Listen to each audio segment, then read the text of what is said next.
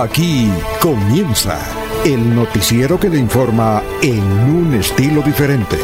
Últimas noticias. Últimas noticias.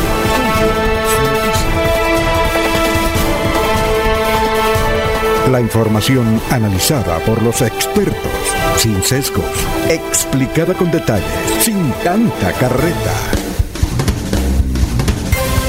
Últimas noticias por Radio Melodía, también por Facebook y YouTube Radio Melodía.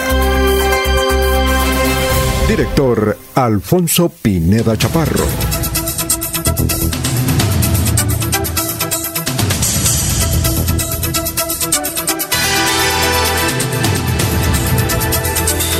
Estamos hoy, eh, lunes, eh, aquí en Radio Melodía. Hoy es 12 de septiembre del 2022.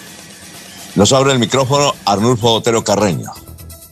Esperemos que no tengamos dificultades eh, en el día de hoy porque estamos en un sector ahí de Nueva York, en el sector de New Jersey, New Jersey, y a veces, a pesar de ser la capital del mundo y de todo, de todo que siempre va adelante, ahora les explico por qué el internet no es muy generoso. Así es que espero que me escuchen bien. Eh, gracias por estar con nosotros. Vamos con las efemérides que nos eh, manda la niña Victoria desde la ciudad de Medellín. Bueno, eh, hoy es el Día Internacional de la Concientización de la Mordedura de Serpiente. Vea usted, hasta eso ahí. un día como hoy en 1915, ¿recuerdan ustedes de Tintán? Hermano de don Ramón. El señor Germán Valdés nació, a ver, en 1915, perdón, 1915, en 1956. Mire quién nació en 1956. Un día como hoy, Amparo Grisales. yo tengo una anécdota. A mí casi nadie me bloquea en, en Twitter. Casi nadie, porque yo soy un monje en el, en el Twitter. Solamente felicito y felicito y publico noticias. Yo no soy de, no me gusta criticar, pues me da pena a veces criticar. Al único que critico es a Laurencio, pero que es un gran amigo. Bueno, resulta que eh, eh, en, el Troy íbamos a entrevistar hace unos años a Amparo Grisales. Y entonces yo dije, pues no tengo el teléfono, entonces, ah, pero tengo el Twitter, entonces me iba a comunicar y yo estaba bloqueado. Me había bloqueado la hermosísima Amparo Grisales, pues yo, ella ni me conoce ni nada, no sé por qué me había bloqueado. Eh, entonces me encontré después con Patricia Grisales, que estuvo en Bucaramanga promocionando una obra de teatro y había una rueda de prensa, entonces yo, oiga, Patricia, yo quisiera entrevistar a su hermano. claro, con mucho gusto. Eh, le dije, pero es que tengo un inconveniente. Ella me bloqueó. Dijo, ah, bueno, entonces me pasó una niña, dijo, hable con esta niña, hablé con la niña, dijo, después le cuento. Era porque yo sin querer había, le, había dado un retweet a Suso, que le tomaba el pelo a, Amparo Grisales y yo y por eso me había bloqueado. Y, estoy bloqueado con ella. Pero yo la, la admiro y ella ha estado varias veces en Bucaramanga, Amparo Grisales. Eh, estuvo eh, trabajando en Caracol Radio hace mucho tiempo y, y desde luego ahí tuve, pero no sé si, acuerda, si se acuerda de mí o no. En todo caso, eh, felicitaciones hoy de, para Amparo Grisales que está cumpliendo años. Un día como hoy, en 1994, se produjo la invasión a Haití por parte de los Estados Unidos. ¿Cuál eh, yo creo que el país que más invades ha, sido en la historia eh, ha sido Estados Unidos y con eso tenemos que hablar con el doctor Julio Enrique Avellaneda. Un día como hoy, en el 2015, finalizó Sábado Gigantes Oiga, ¿cómo me pasa el tiempo? ¿Cómo se pasa el tiempo? Ya siete años. Bueno, un día como hoy, en 1954, nació Rocío Jurado, eh, gran cantante. Ella ya murió. Eh, una vez a un español le preguntábamos, que estaba en una feria en Bucaramanga, que, que Rocío, que cuál era más popular en España, si Rocío Jurado o Rocío, la otra Rocío, ¿no? Y entonces esto, me dijo que la más popular era Rocío Jurado.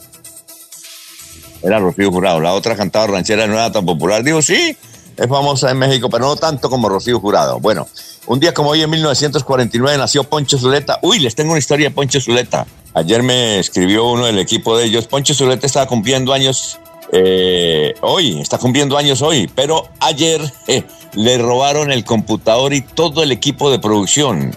30 millones de pesos al gran Poncho Zuleta. Bueno, Yosimar eh, de Barranquilla nos escribe dice que eh, la ciudad estuvo pasada por agua este fin de semana. Bien, eh, eso dicho esto de las efemérides, vamos a saludar a nuestros amigos que ya están en la mesa de trabajo de Radio Melodía.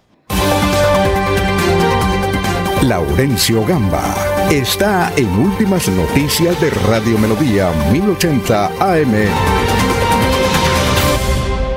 Bueno, gran Laurencio, muy buenos días. Lo recibo con una noticia que me despertó también acá porque estaba mirando cuando me levanté esta madrugada. Aquí tenemos las, en, en, eh, este sector de Estados Unidos son las 6 de la mañana, 8 minutos. Les llevamos una horita. Oiga, Laurencio, es que hubo un sacudón anoche, no nos dejaron dormir. Cuéntenos del temblor, ¿cómo fue? Alfonso, muy buen día, sí, por, por Gracias a Dios, como se dice, estamos bien y todo el mundo aquí sobre la una y diez de la madrugada, pues eh, fue un sismo que afectó a esta región con epicentro en la Mesa de los Santos, según las primeras informaciones del señor bombero William Niño. Dijo que sí, eh, que hasta ahora pues eh, los bomberos, la defensa civil, no tiene datos de alguna afectación, pero el susto siempre fue porque en mi caso me desperté y dije, ¿qué, estoy soñando? ¿Qué pasó? Sí, el sacudoncito fue bastante. Y la otra noticia, Ramiro Colmenares, eh, una de las personas eh, importantes de la música vallenata ayer, falleció eh, un poco lejos de Colombia, en el Uruguay, si no estoy mal.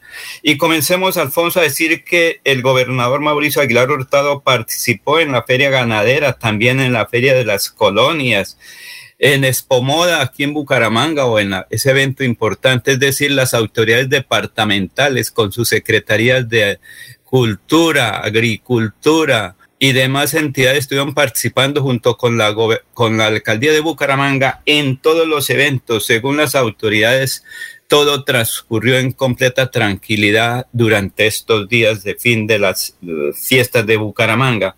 Por la muerte de José William Pedraza Valderrama, el gremio de taxistas prepara una protesta. Este señor fue asesinado ayer en la vía que de Girón conduce hacia la Y del aeropuerto. El alcalde de Florida Blanca dio al servicio la repavimentación de la vía estación Metrolínea ahí sobre Cañaveral Lagos 2. Allí se presentaba mucho huecos, decían que era una trocha quienes pasaban por este sector y por debajo del puente, pero ya fue dado al servicio esta importante obra. Más adelante el señor alcalde de Florida Blanca, Miguel Moreno, pues hablará sobre este importante tema. La ciudadanía registró buen comportamiento sobre los programas de la feria de Bucaramanga. La lluvia ocasionaban diversas eh, afectaciones a la comunidad del municipio de Charalá, donde por lo menos el 80% en los últimos dos meses han sido afectadas las comunidades de Charalá por la lluvia.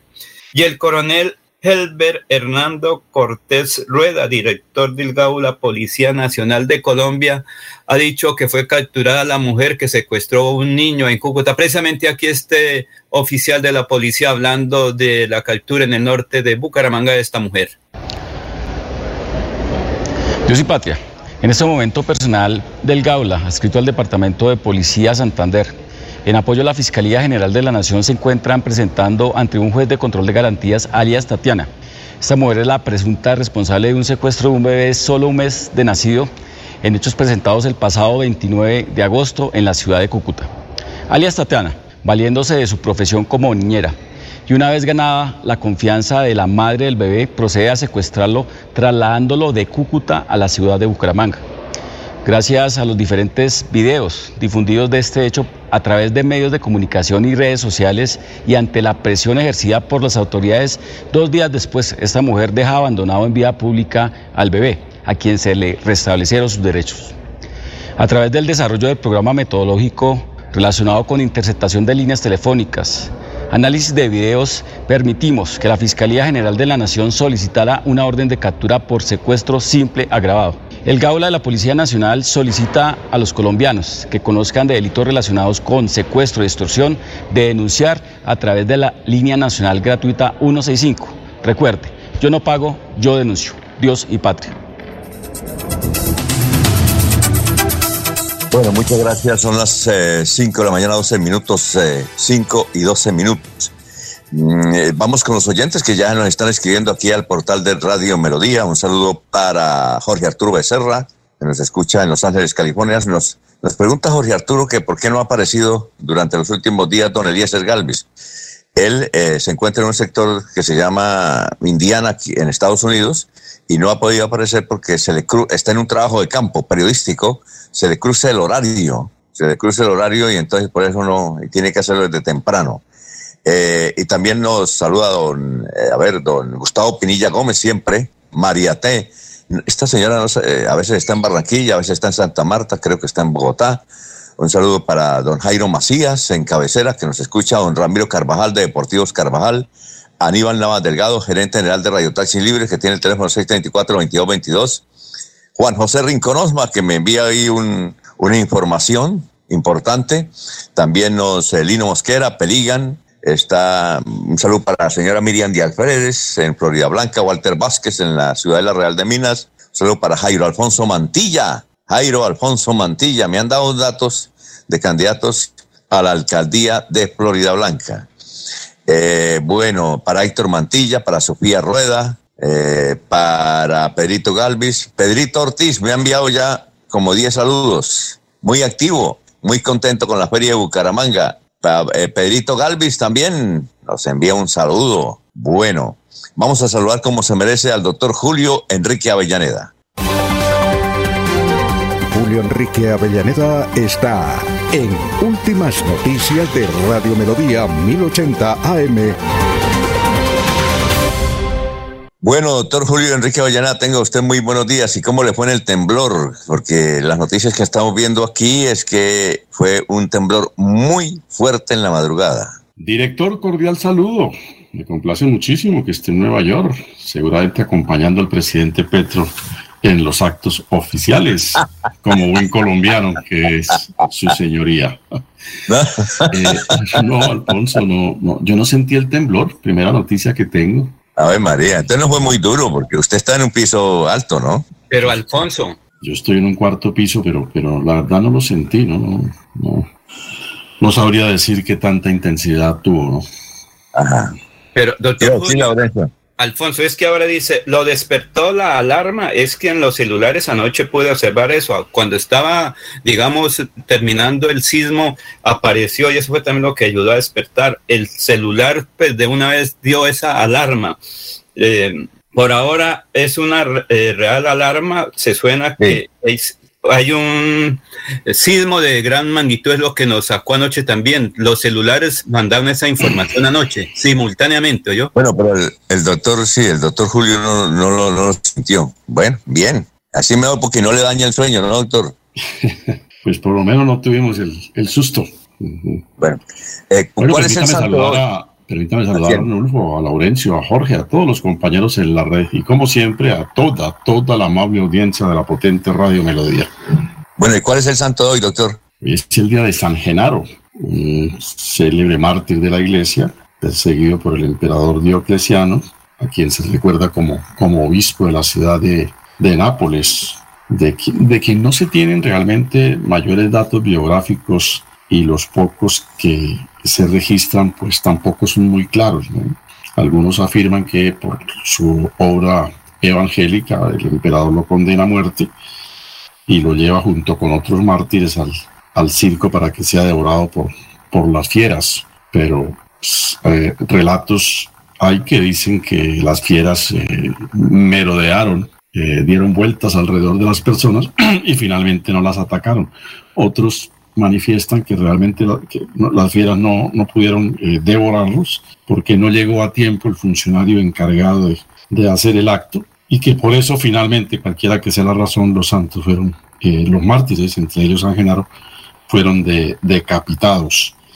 Eh, San Genaro se vuelve importante, Alfonso, es porque a partir de la decapitación alguien recoge sangre de San Genaro eh, y la guarda y esa sangre años después es llevada ante las autoridades religiosas y es lo que se conoce como el milagro de la licuefacción. Una sangre que todos los años, Alfonso, eh, se coagula, pero todos los años la sangre eh, se, se, vuelve líquida, crece dentro del recipiente en el cual está guardada y, y, se produce pues una especie de, de, milagro. Eso es una ceremonia que se da todos los años, por sobre todo en, Nápoles, que es donde está el residuo de la sangre y hay una ceremonia religiosa impresionante, cánticos, bendiciones, pues una especie de éxtasis de todos los, los fieles de la iglesia. Eh, lo quieren mucho en Nápoles, a quien le atribuyen haber salvado la ciudad de, las, de los riesgos y de las explosiones del volcán eh, Vesubio. San Genaro, santo de origen italiano. Muy bien, eh, son las 5 de la mañana, 18 minutos. ¿Y cuál es la frase de hoy, doctor Julio Enrique? Es que la frase de los comentarios, Alfonso, nos llama la atención. En su habitual columna del tiempo, el expresidente Germán Vargas Lleras, que suele comentar los sucesos nacionales, las noticias trascendentes, a propósito del alza de la gasolina se refiere en los siguientes términos, comillas. Finalmente celebro la sensatez que se ha dado al manejo del incremento del precio de los combustibles, en donde parece primó la responsabilidad fiscal por encima de consideraciones políticas, por cierto no menores. Claramente es insostenible el nivel del subsidio al combustible que hoy tenemos. Esta muy impopular decisión, que espero se adopte pronto, hay que apoyarla y no hacer populismo barato contra el gobierno por hacer lo que es serio y necesario frente a semejante problema. Germán, Germán Vargas Lleras. Impresionante, sí.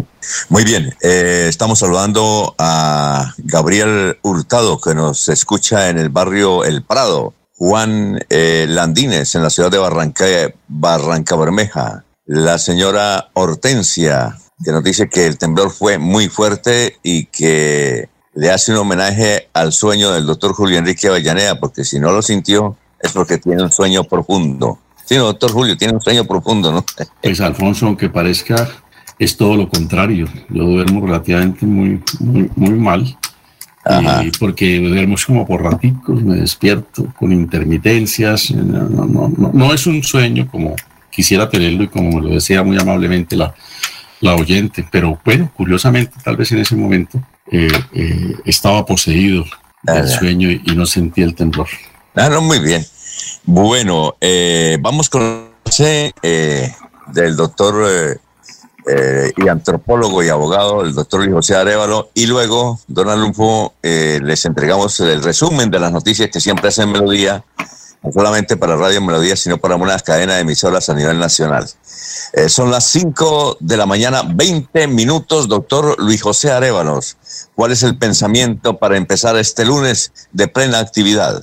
Muy buenos días, estimados oyentes y periodistas del noticiero Últimas Noticias de Radio Melodía. Feliz semana para todos. El pensamiento de hoy es la pregunta que le hace el discípulo a su maestro. Maestro, ¿por qué dice que tengo que plantar mi propio árbol? Y éste le contesta, para que no tengas que vivir a la sombra de nadie, porque la vida es hoy, mañana sigue. Alfonso Pineda Chaparro está presentando Últimas Noticias. Este es el resumen de las noticias. Eh, hoy en Radio Melodía, lunes 12 de septiembre del 2022. Un taxista fue muerto a bala cuando estaba estacionado en la vía del aeropuerto. Respondía el nombre de José William Pedraza Valdés, de 48 años. Eh, se supo que estaba en su taxi cuando llegó ahí en Girón un ciudadano a pie y le disparó. Ahí en pie de cuesta hubo cierre total de la principal vía desde las 10 de la noche. Eh, va a terminar a las 8 de la mañana de hoy por los trabajos del intercambiador que se están realizando. Bueno, hay un video viral en Bucaramanga de un muchacho que ayer tranquilamente quitaba el cable de un poste. Esto sucedió en una cuadra de la alcaldía de Bucaramanga, calle 34 con carrera décima. Y aquí tenemos una información de una tragedia en norte de Santander. Tres mujeres murieron tras caer una roca sobre una vivienda en el municipio de Cucutilla. Aquí nos dan la información, dice que responden al nombre, respondía al nombre de María Celina Jaimes, Claudia Patricia Jaimes, y Joana Valentina Ortega, eh, las tres santanderianas. Bueno, desde Bucaramanga eh, fue llevada a Cúcuta la muchacha alias Tatiana, que la semana pasada se había robado un bebé. Ella fue seguida a través de múltiples cámaras que la ubicaron en Bucaramanga la semana pasada, donde rescataron al niño, pero no, no la lograron capturar a ella, al niño recién nacido, pero ya la capturaron en las últimas horas y se la llevaron para Cúcuta. En el barrio Luz de Salvación, esto queda en el sector de Provenza, Luz de Salvación fue muerto con arma blanca un individuo de 26 años de edad que tenía antecedentes penales. En Barranca Bermeja se presentó un hecho realmente insólito. Un hombre resultó levemente herido por desconocidos y cuando lo llevaban en moto a la clínica, esta se estrelló y murió el joven que iba herido. Bueno, hoy se hacen los balances de la feria bonita que terminó ayer, feria que duró 15 días.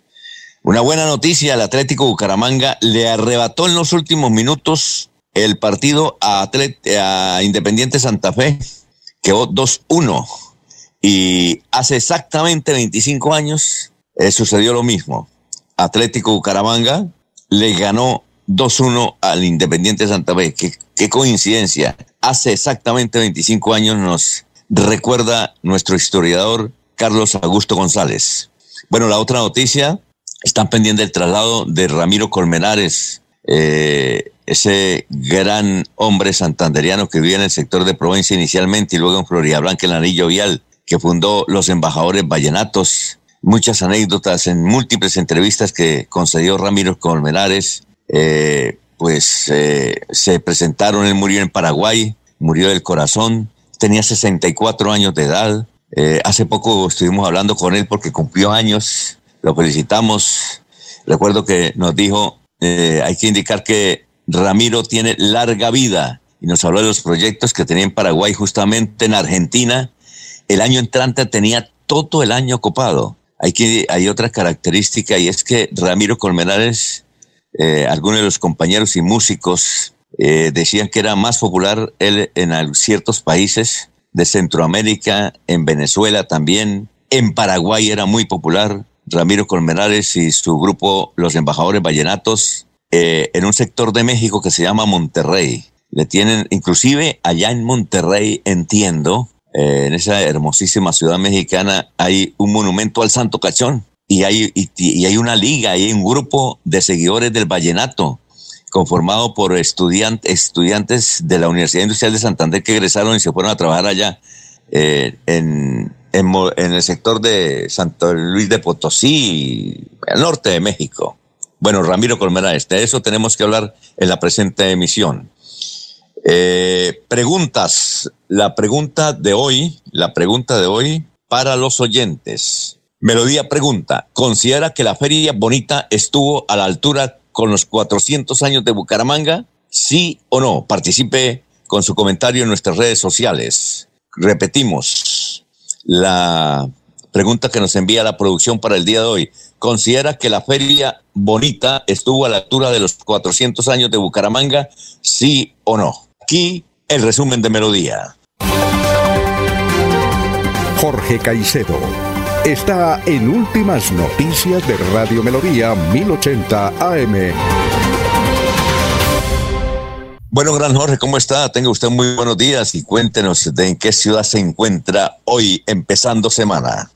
Don Alfonso, muy buenos días. Como siempre, feliz compartiendo con ustedes este espacio de últimas noticias y, por supuesto, de llegar a toda la audiencia de Radio Melodía en este 19 de septiembre, que es el ducentésimo sexagésimo segundo día del año, el 262.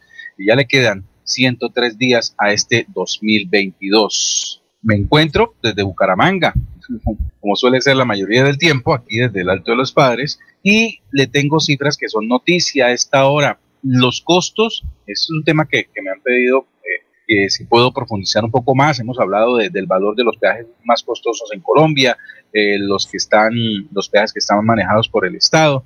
Me están pidiendo si, si hay cifras con respecto a lo que vale en términos de peaje un viaje por carretera entre ciudades. Por ejemplo, Mm, ir de Bogotá a Barranquilla eh, y Cartagena por la vía Siberia, Magdalena Medio y Vía al Mar, tiene 16 estaciones de peajes y cuesta 153.200 pesos. Solo en peajes se debe pagar esa cifra. Eh, estamos hablando eh, estamos hablando en, en, vehículos de primera categoría, es decir, automóviles, busetas, carros particulares. Mm, viajar de Cúcuta, Bogotá y Piales, es decir, a llegar desde el norte hasta el sur del país, por la vía Siberia, Magdalena Medio y vía al mar, eh, perdón, por la vía Media Canoa, Cali, Popayán, cuesta 138.600 pesos. Son 14 estaciones de peaje las que hay que cubrir en esta ruta. Bogotá-Cartagena, 15 estaciones, 119.800 pesos. Bogotá-Cali, Buenaventura, 111.500 pesos, 11 estaciones. Medellín, Cali, vía La Pintada, Supía, Cartago, Buga y Cali. Son 10 estaciones y hay que cancelar 105.700 pesos. Por la vía Bogotá, Armenia, Pereira, Manizales, 9 estaciones, 82.300 pesos. La vía Bogotá, Medellín, Bogotá, Medellín, por, la vía Siberia, Honda, Puerto Triunfo, son 6 estaciones, 76 mil pesos.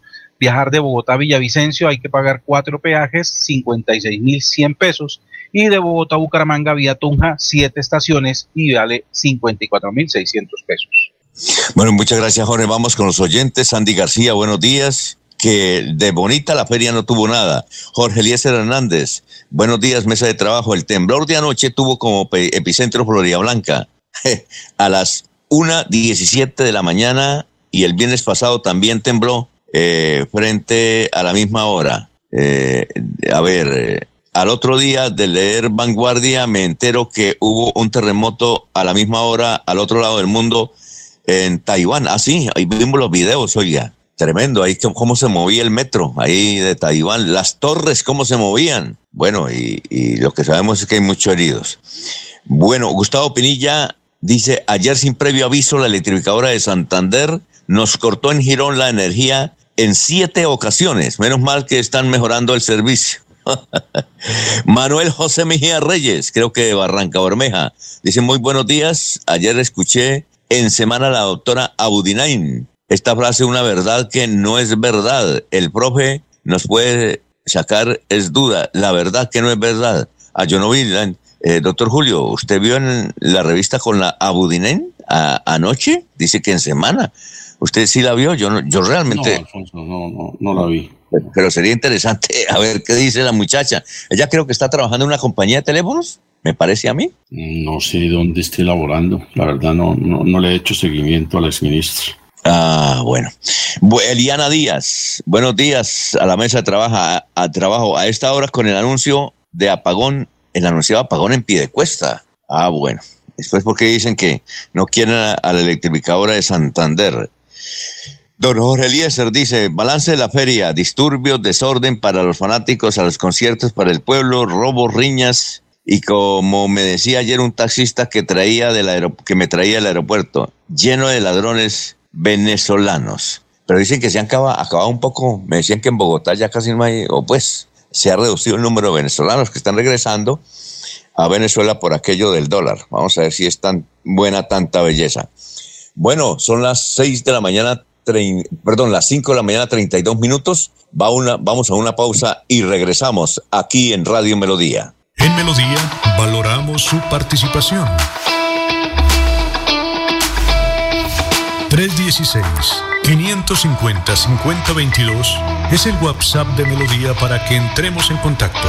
Envíenos videos o fotografías de las noticias de su comunidad y las publicaremos en nuestros medios digitales. 316-550-5022. El WhatsApp de Melodía para destacar su voz.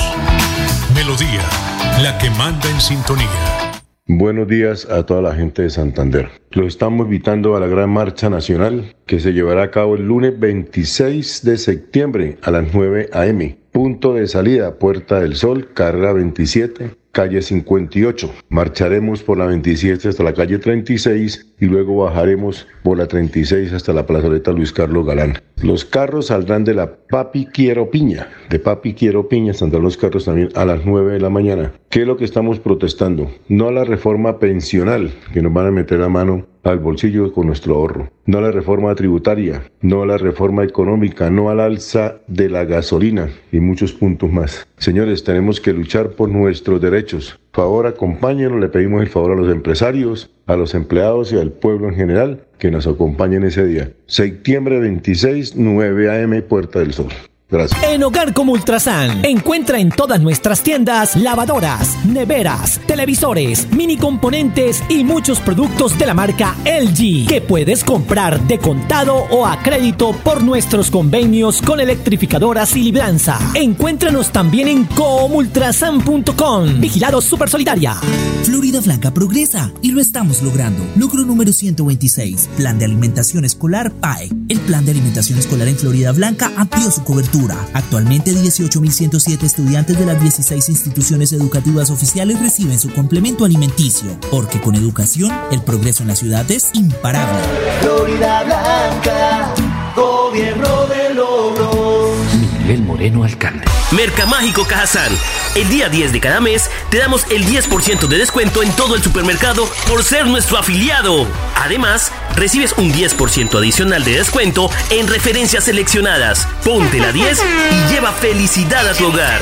Exclusivo para afiliados a Cajazán. Aplican términos y condiciones. Vigilado Supersubsidio. Se va la noche y llega últimas noticias. Empezar el día bien informado y con entusiasmo.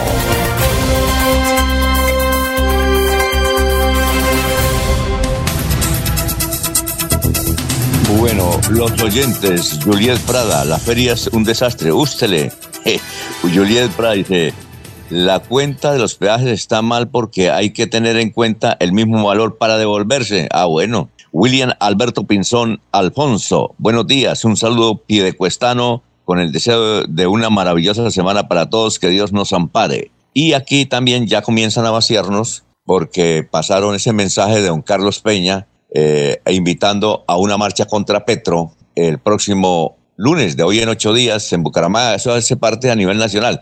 Quiero decirle a la audiencia, estimada audiencia, que no nos insultes tanto porque preveíamos, esto es un, contrato que hizo la emisora, yo nosotros no tenemos nada que ver ahí, contrato que hizo la emisora con los organizadores de la marcha. Eso es una publicidad pagada. Así como cuando dicen publicidad política pagada, es una publicidad pagada, no tenemos nada que ver ahí, solamente que, que ellos tienen derecho a publicar, no solamente en esta emisora, sino que lo están haciendo en diferentes medios de comunicación, a través de Facebook, eh, y se respeta eso. Es como cuando hace dos años o un año había marcha en Bucaramanga, que entiendo que el sindicato de educadores y otros sindicatos promocionaban aquí en Radio Melodía también la realización de estos eventos. Esto tiene que, este, decir, no tiene nada que ver. Por ejemplo, el, el jueves pasado yo mencioné el, eh, el homenaje que le hicieron a, o le iban a hacer a Gloria Flores, que evidentemente lo hicieron ahí en Club del Comercio, e inmediatamente ayer unos tuiteros me insultaron de que cuánto me pagaron, ¿no? Ni, ni siquiera fue al evento, pero sí hay que decirle, no sé si Laurencio fue eh, al, al evento de Gloria Flores y nos dicen que hacía tiempo, hacía años el Club del Comercio no había estado tan, tan lleno. Además que para entrar al homenaje había que pagar. Eh, no sé si alguien fue de ustedes a ver eh, el doctor Julio o Jorge o Laurencio si fueron a ese homenaje a Gloria Flores en el Club del Comercio. A mí únicamente mandaron un video, yo vi, la asistencia me pareció pues bastante y se dice que, que fue eh, una asistencia realmente impresionante, que mucha gente quedó por fuera y que era pagando, no sé, usted, y entonces un tuitero me, me pegó una insulta de que cuánto me habían pagado por eso. Yo únicamente di la noticia. Don Laurencio, ¿usted tuvo la oportunidad de ir o no? No, señor, no fui porque al fin y al cabo casi no salí ni a la feria de Bucaramanga, a las partes eh, populares, pero lo que entiendo es que sí hubo mucha gente. Además, Alfonso es una mujer que está ahorita, eh, digamos, disfrutando de haber sido finalmente senadora ella ha estado vinculada con Bucaramanga. Otros critican porque ella ha estado también en Bogotá, en cargos um, en la alcaldía de Bogotá, que porque no se ha dedicado mucho a Santander, pero es una santandereana, independientemente de las cosas. ¿Qué tal que fuera, por ejemplo, de los comunes o de otro partido? Pues es una mujer santandereana independientemente de las cosas, Alfonso. Ahí hay que, si ella le hace un homenaje a sus amigos porque reconocen que es una luchadora, Alfonso, y ella siempre ha estado pendiente de Santander. Aquí cuando usted o nosotros le hemos dicho una entrevista, ella está siempre dispuesta a contestar lo que se le pregunte o no. Sí, doctor Julio, ¿a decir algo? No, Alfonso, no, yo no, no, no concurrí al homenaje, muy poco amigo soy de concurrir a ese tipo de, de actos, Alfonso, excepcionalmente lo he hecho en mi vida por un par de ocasiones, no porque no se han merecido los actos ni me ha faltado, sino porque no, personalmente no, no, no, no soy muy amigo de ese tipo de actos, pero reconozco en Gloria Flores una persona de todos los méritos y me parece que el tributo que se le ha rendido es eh, merecido. Santander tiene eh, fincas eh, esperanzas en la labor congresional o parlamentaria de la senadora Flores. Bueno, también, bueno, el doctor Petro llegó a Nueva, Nueva, York, estuvo en el sector de Queens, donde numerosos colombianos lo estaban aclamando ahí, según los videos. ayer estuvimos hablando por teléfono con el gran Julio Moreno, que él es periodista de Nueva York, y él, él quería, eh, él quería entrevistar a, Petro. Entonces le pregunté, bueno, ¿y qué pasó? Dijo, no, me puse a, En todo caso, Petro provoca pasiones en contra y a favor. Pero los medios de comunicación detrás de él, porque, y seguramente dicen que va a estar muy nutrida las Naciones Unidas ahí en Nueva York eh, cuando hable Petro, porque pues tiene muchas invitaciones y entonces decía un Julio Moreno, eh, que les mando un saludo, que estaba tras de una entrevista, pero no pudo porque había 37 solicitudes. Entonces, eh, eh, lo quiere entrevistar, obviamente, las grandes cadenas. El New York Times parece que va a dar una, una declaración ya autorizada para, pues, ya, ya consolidada para New York Times. Petro, pues, pues lo que dijo, pues el hombre despierta, así como cuando algún otro presidente latinoamericano de las calidades de Petro, que tienen odiadores y también muchos seguidores, pues despierta, ¿no? Como noticia. Eh, hay que indicar que Petro cuando llegó a Queens, sector de Queens, según los videos que están ya circulando por los diferentes medios, eh, dijo que cuando le, hacían preguntas sobre la paz, dijo, vea, la paz siempre será criticada. Eh, lo que hay que criticar es la guerra. esos son los asuntos. Pero también, doctor, no sé si usted conoció ayer un episodio que que fue denunciado inclusive por el propio exministro de Salud, Fernando Ruiz. Fernando Ruiz era uno de los, eh, eh, de, los cinco mejores candidatos para presidir la Organización Panamericana de la Salud. ¿Usted sí conoció ese episodio, doctor Julio? Sí, Alfonso, claro que lo conocí. Eh, lo conocí. Entonces resulta que el propio Fernando Ruiz envió un comunicado ayer diciendo que le parecía increíble que Gustavo Petro hubiese anunciado el apoyo al mexicano, al mexicano. Hoy hay una versión en el diario Excelsior de México donde dicen que eh, el presidente de México, el señor López Obrador, llamó a, Gustavo Petro para pedirle el apoyo. Entonces Gustavo Petro pues le dijo que sí. Y desde luego ya Fernando Ruiz, que me parece que fue un buen ministro, pues buen ministro, tiene muchos aplausos, el ministro por la forma como manejó la pandemia, ¿no? ¿Tiene algún punto, alguna, algún dato sobre eso, doctor Julio, eh, doctor Julio sobre la posibilidad que tenía Fernando Ruiz de presidir la Organización Panamericana de la Salud? Sí, Alfonso, creo que, que la circunstancia... Sí, ¿me oye? ¿Me oye, Alfonso? Sí, lo escuchamos, sí, claro, claro. No, creo que esta circunstancia que se ha presentado amerita alguna, alguna precisión y algún recorderis también, ¿no? Eh, pues sí, era, digamos, en principio merecida la aspiración del exministro Fernando Ruiz, a quien hay que reconocerle que cumplió eh, con las responsabilidades y con el manejo del difícil momento de la pandemia. Mal que bien, con todos eh, los hierros, las equivocaciones, el ministro finalmente condujo el proceso y pudiésemos, eh, proceso que calificamos, digamos, con nota aceptable, con nota positiva. El gobierno lo postuló, el gobierno saliente lo postuló para, para esa dignidad pero hay que entender, Alfonso, que esas nominaciones a los cargos eh, de entidades supraestatales, de organizaciones internacionales, pues finalmente también responden a una coherencia de orden político, a una coherencia de orden político, Alfonso. Pues no se le dio la mala suerte del ministro fue que la elección no se dio durante el gobierno del presidente Duque, sino ya en manos del gobierno del presidente Petro. Y obviamente hay un enfoque de carácter político distinto que le permite al presidente Petro cambiar de criterio. ¿no? Y hay que recordar, Alfonso, que una situación similar se vivió entre el gobierno saliente del presidente Santos y el gobierno entrante entonces del presidente Duque.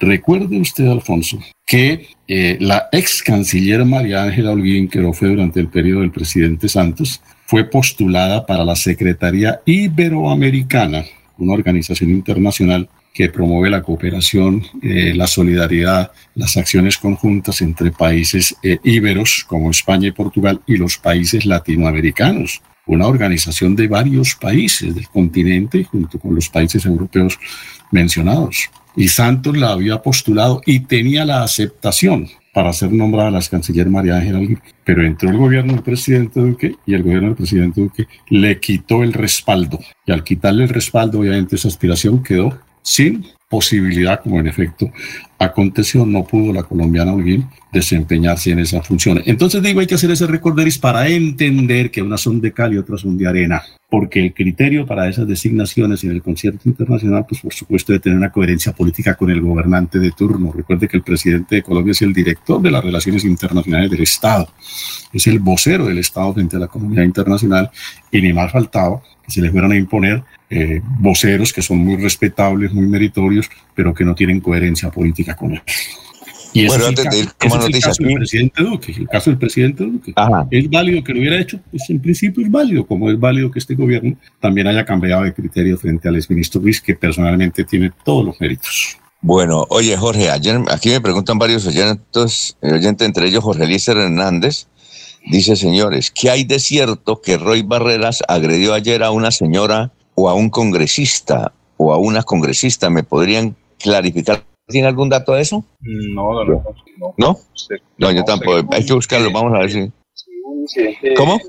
En medio de la semana anterior sí creo que hubo un incidente, pero con respecto a Roy, pero fue respondiéndole a, a Rodolfo, a una cuenta mm, fake de Rodolfo Hernández. Sí, sí, es que hay una cuenta fake de Rodolfo Hernández que inclusive ya tiene 40 mil seguidores hizo un comentario sobre, sobre Roy Barreras y, Roy Barreras. Hernández. Habla sobre. Ah, que sigue a Rodolfo. Sobre fans de, de Rodolfo Hernández. Y Roy Barreras, creyendo que esa era la cuenta personal de, del senador Rodolfo Hernández, pues le contestó vía Twitter. ¿sí? Eh, eh, la esposa de, de, Armando Benedetti fue la que le hizo ver que estaba eh, equivocado, que le estaba respondiendo que... Ah, tal vez ese es el incidente entonces que se refieren los oyentes. bueno, pero también llama la atención porque advertirle en, en Twitter, porque advertirle en el mismo timeline donde se estaba cometiendo el error. Si ahí, pues, cuando usted comete una, un error por publicación, yo por lo menos lo que hago es en privado decirle, don Alfonso, corrija esto, esto está mal, elimine o, o corrija. Pero no, la corrección se la hizo fue en el mismo timeline de Twitter la esposa de Armando Benedetti a Roy Barrera. Bueno, son las... Eh, Vamos a hacer una pausa y luego regresamos con las noticias, con Jorge y con Laurencio, el comentario del doctor Julio, y leemos a los oyentes que están escribiendo. Le están dando duro a la Feria Bonita, la estoy diciendo que está mal, aparece, pero en la carrera 27 había, había orquesta, entiendo que les fue muy bien, no sé si el tiempo, si llovió en Bucaramanga, pero pero por los videos que nos envían, la gente estuvo muy contenta ahí en la carrera 27, recordando esos viejos tiempos cuando colocaban la tarima por toda la 27 y había orquestas en Bucaramanga. Eh, pero de eso vamos a comentar un instante, luego los mensajes aquí en Radio Melodía. En Financiera como Ultrasan tenemos una mega tasa para tus CDATs. Acércate ya a cualquier agencia de Financiera como Ultrasan. Abre tu CDAT, aprovecha la mega tasa y prepárate para ver crecer tu dinero. En Financiera como Ultrasan tus inversiones crecen de manera rápida y segura. Financiera como Ultrasan. Vigila la supersolidaria inscrita a Fogacop. Aplica condiciones y restricciones. Se va la noche y llega últimas noticias. Todos los días, desde las 5 de la mañana. Empezar el día bien informado y con entusiasmo.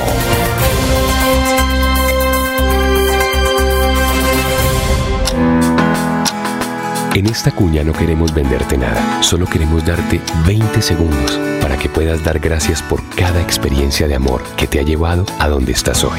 Recuerda que el tiempo que compartimos es valioso y el amor es eterno. Por eso en Los Olivos hacemos un homenaje al amor. Los Olivos, un homenaje al amor.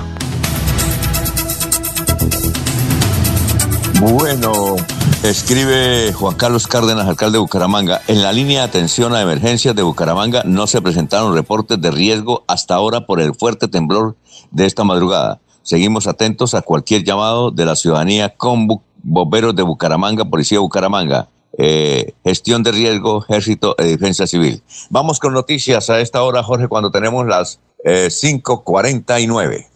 Sí, don Alfonso, y mucha atención porque con respecto al apagón que se presenta a esta hora en pie de cuesta y eh, también hay que agregarle que se encuentra cerrada la vía de paso entre Bucaramanga y el sector de Curos. Eh, desde las 10 de la noche del domingo y hasta las 6 de la mañana, es decir, dentro de unos 15 minutos, eh, se estará cerrada la autopista eh, Piedecuesta Florida Blanca. Eh, y hasta las 8 de la mañana de hoy lunes no habrá servicio de energía en Piedecuesta, Aratoca, Jordán Sube, Los Santos y Santa Bárbara. Se debe al inicio de los trabajos de reubicación de la red de energía a cargo de la empresa contratista que adelanta las obras del intercambiador vial de Guatiguará en Piedecuesta, según informó la electrificadora de Santander. El cierre en la autopista será entre el Instituto Colombiano del Petróleo y el Centro Comercial de la Cuesta. Y como único desvío estará la vía Guatiguará y el río Ato. Eh, la suspensión del fluido eléctrico será así en, los, en estos municipios, en Aratoca, en las veredas San Antonio y San Pedro, en Jordán, en el casco urbano y las veredas El Pozo y Los Morros, y Los Santos en el casco urbano y rural, y en Santa Bárbara en el casco urbano y rural. En pie de cuesta, una amplia zona de, su, de, sus, eh, de su zona rural, un amplio número de veredas y corrimientos estarán sin eh, el servicio eléctrico, mientras se realizan las suplencias requeridas en la red de energía y reducir el impacto de la suspensión de las actividades diarias de los usuarios, se registrarán dos interrupciones de 30 minutos en cada una de estas veredas aproximadamente.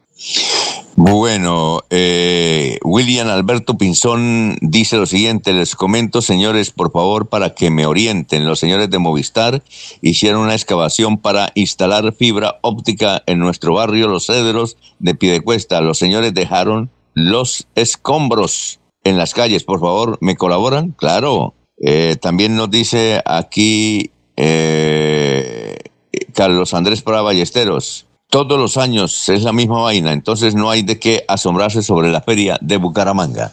Don Laurencio, lo escuchamos a esta hora cuando tenemos las 5 de la mañana, 51 minutos en Radio Melodía. Alfonso, Viagra entre estudiantes, desafío, Secretaría de Salud Departamental. Es que dicen que con la salud no se juega utilizando esta bebida entre los jóvenes y particularmente que se les suministra a menores de edad por algunos mm, compañeros. Precisamente el secretario de Salud de Santander, Javier Alonso Villamizar, hizo un llamado para evitar el uso de estos medicamentos. Aquí está el secretario de Salud departamental. Desde la Secretaría de Salud hacemos un llamado a los niños, jóvenes, autoridades municipales y a la ciudadanía en general por los casos que se han venido presentando en el departamento del uso inadecuado de potenciadores sexuales cuya base es el sildenafil. Tenemos conocimiento que se está dando en diversas instituciones educativas del departamento y está siendo utilizado para cumplir con los llamados retos virales. Recientemente, en Girón, se presentó esta situación, sin embargo, sabemos que no es el único municipio donde se han presentado estos casos en otros territorios del departamento, como en Mogotes, Huepza, Barbosa, Málaga y Aratoca, la misma comunidad de instituciones educativas han hecho estas denuncias. Hacemos un fuerte llamado porque el uso inadecuado de este medicamento o sin una supervisión médica trae riesgos como la disminución leve y transitoria de la tensión arterial, cefalea, mareos y efectos visuales de forma espontánea. El uso de este medicamento no está permitido en personas con enfermedades cardiovasculares ni está indicado para menores de 18 años. Además, no debe ingerirse si se tiene antecedentes de enfermedades hepáticas que conlleven a una insuficiencia grave de la función hepática tales como cirrosis, cáncer hepático, hepatitis autoinmune, entre otras. Se recuerda a la ciudadanía en general y a las droguerías en especial que este medicamento solo debe administrarse bajo fórmula médica, de lo contrario puede desencadenar un riesgo grave para la salud de los consumidores. Muy bien, son las 5 de la mañana, 54 minutos. Bueno, que lo que sabemos de, de Ramiro Colmenares, que falleció, eh, estaba en su mejor momento. Eh, él había dicho justamente con motivo de, de, su cumpleaños, que fue hace pocos días, que además tenía 14 hermanos, 14 hermanos. Eh, Ramiro Colmenares, hay uno, uno que nos escucha todos los días. Me lo encontraba en cabecera y me decía, yo lo escucho todos los días. Aquí lo saludamos, que no recuerdo el nombre porque yo, todos los días lo escucho, hermano de Ramiro. Eh, creo que es uno que tiene que ver con medicamentos, un señor que se dedica a la distribución de medicamentos, hermano de Ramiro. Pero Ramiro estaba en su mejor momento. Eh, tanto así que había dicho que iba a reeditar todos los temas que hicieron famoso a embajadores vallenatos, entre ellos el Santo Canchón, que lo llevó a la fama en 1994, Se le moja la canoa y El borracho. Son temas, iba a colocar otros de importantes compositores. Tenía una aceptación en Paraguay, en una parte del Brasil, también en Argentina, y estaba muy contento porque iba a iniciar una gira internacional que le llevaba casi todo el año, casi todo el año, pero él decía que se sentía muy bien cuando iba a las ferias del departamento de Santander. Eh, Ramiro Colmenares, eh, eh, seguramente van a traer el cadáver, están haciendo las vueltas con la Cancillería para traerlo hasta la ciudad de Bucaramanga. hay que indicar para aquellos que no sabían de la labor filantrópica que hacía Ramiro Colmenares. Hace como unos 20 años lo entrevistamos para el Canal Tro y él nos llevó a un sitio en el Anillo Vial donde, tenía, donde tiene una fundación para los autistas, debido a que uno de sus niños tenía esa afección y él siempre decía que todas las cosas importantes que le sucedían de éxito era porque tenía una dificultad.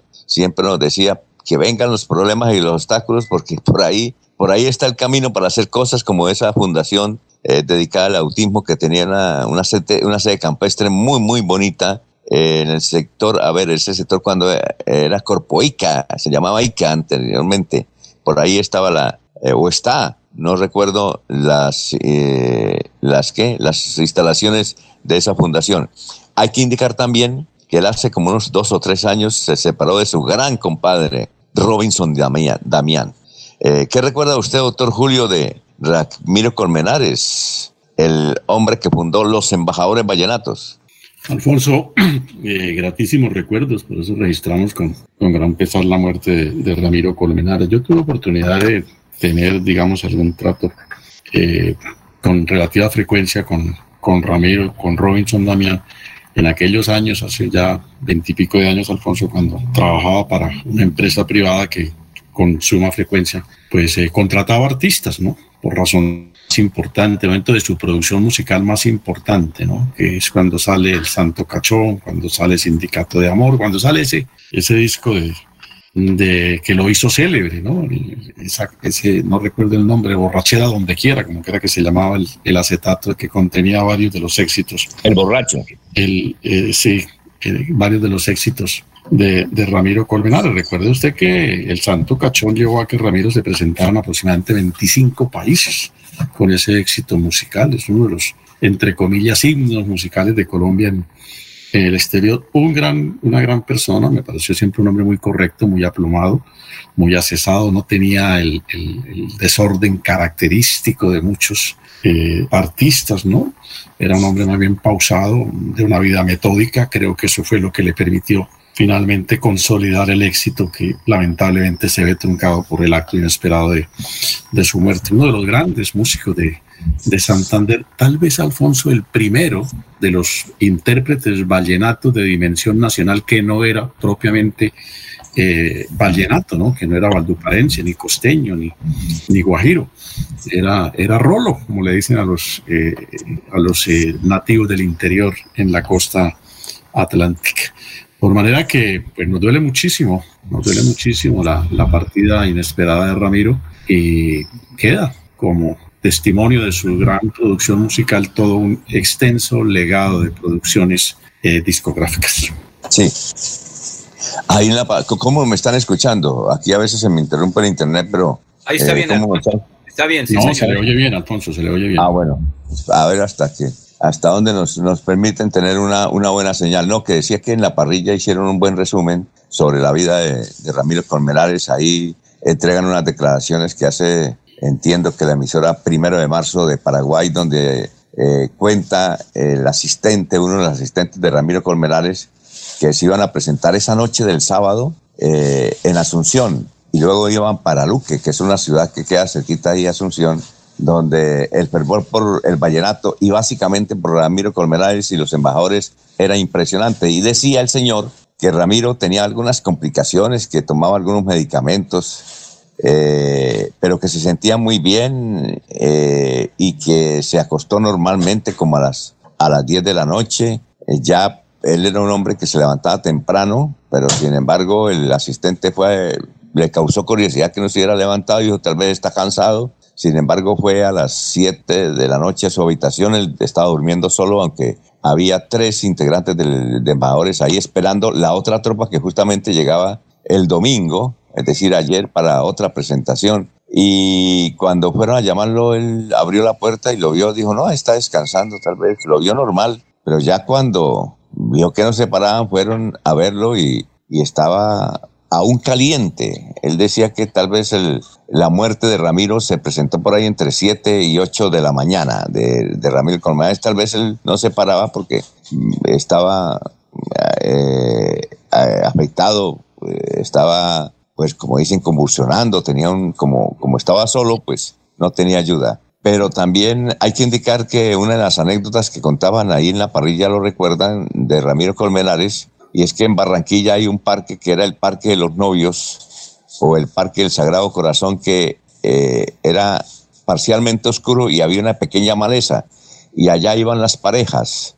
Rumualdo Brito vivía en un edificio y cada vez, casi cada noche había un escándalo. Entonces Romualdo se levantaba, miraba a través de su, del edificio, creo que un octavo piso, y miraba la situación. Y, entonces le dio por escribir una canción, un tema. El tema lo escribió eh, y se llamó Ajuíciate, Ajuíciate. Así se llamaba. Fue y se lo presentó a Jorge Oñate. Jorge Oñate lo miró y dijo, no, esto no pasa nada, ya no pasa nada. Sin embargo, muy cabizbajo, don Rumaldo Brito eh, habló con, su, con Robinson Damián y con Ramiro Colmenares, entonces el propio Ramiro cuenta que le dijo, no, eso póngale otro, eso es para la gente que, que está cachona. Y entonces ahí surgió el nombre de Santo Cachón. Lo, lo grabaron eh, con un poquito de, incertidumbre un, eh, para completar un LP y mire usted, explotó ese, ese tema a nivel mundial, fue muy traducido, eh,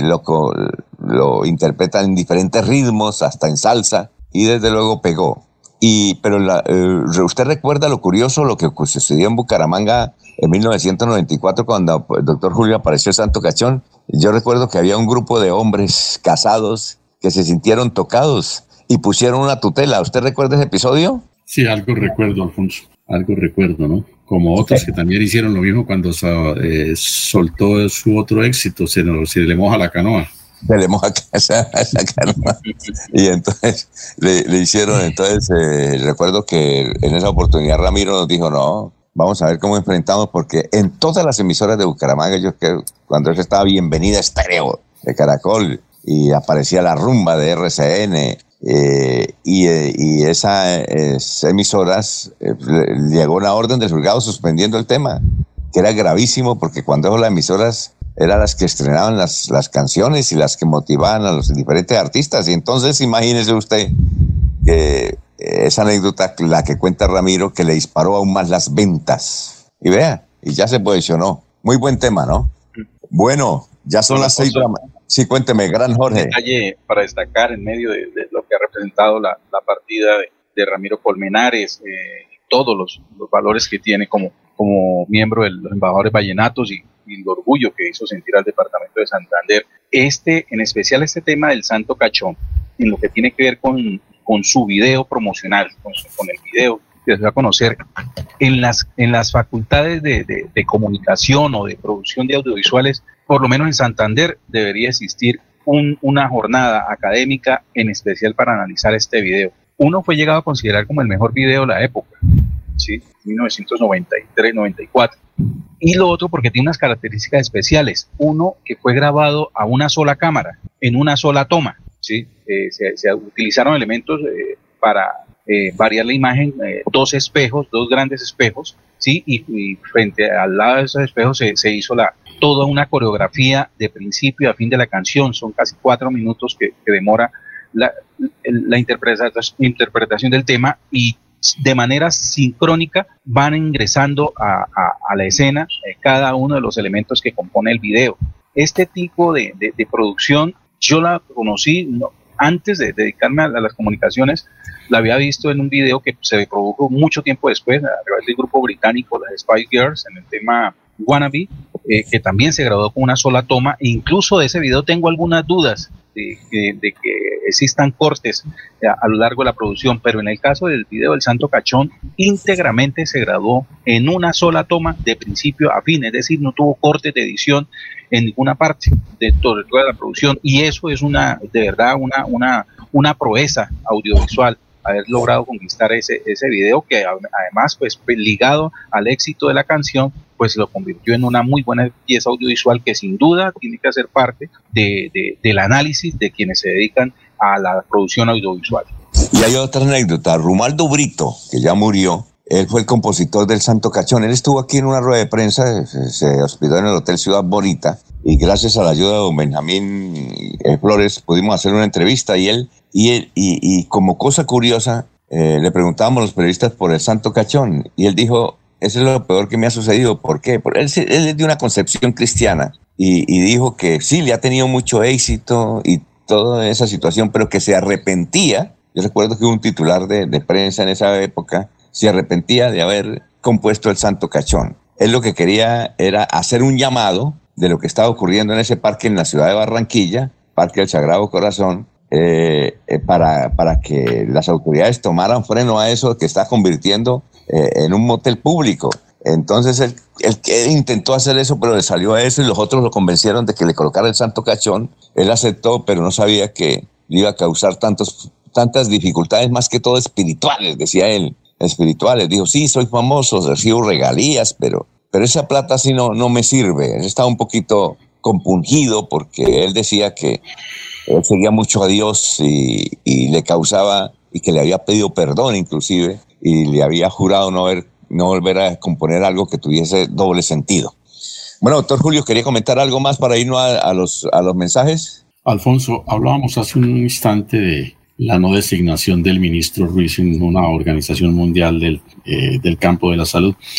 Eh, y, y, yo diría, no como una especie de contrarréplica, Alfonso, eh, es que es llamativa más bien la situación que se presenta con la designación del presidente Duque en un organismo de la Federación Internacional de Fútbol, de la FIFA. ¿no? Ajá. Porque mire usted lo que se ha denunciado en los medios de comunicación. En el año 2021, la, la, agremiación de los futbolistas profesionales denunció ante la Superintendencia de Industria y Comercio, órgano de vigilancia, eh, la práctica eh, anticompetitiva de los equipos de fútbol y, por supuesto, de la mayor que lo, los tolera. Y se inició la investigación correspondiente y se formuló por la Superintendencia pliego de cargos a la mayor y a los equipos de fútbol comprometidos en esa penosa situación. Pero vaya sorpresa, una semana antes de terminar el gobierno del presidente Duque, la superintendencia decide eh, revocar su medida, disponer el archivo y aceptar una fórmula de arreglo que no es aceptada por los futbolistas, una fórmula de arreglo que la de mayor presentó y archivó la investigación.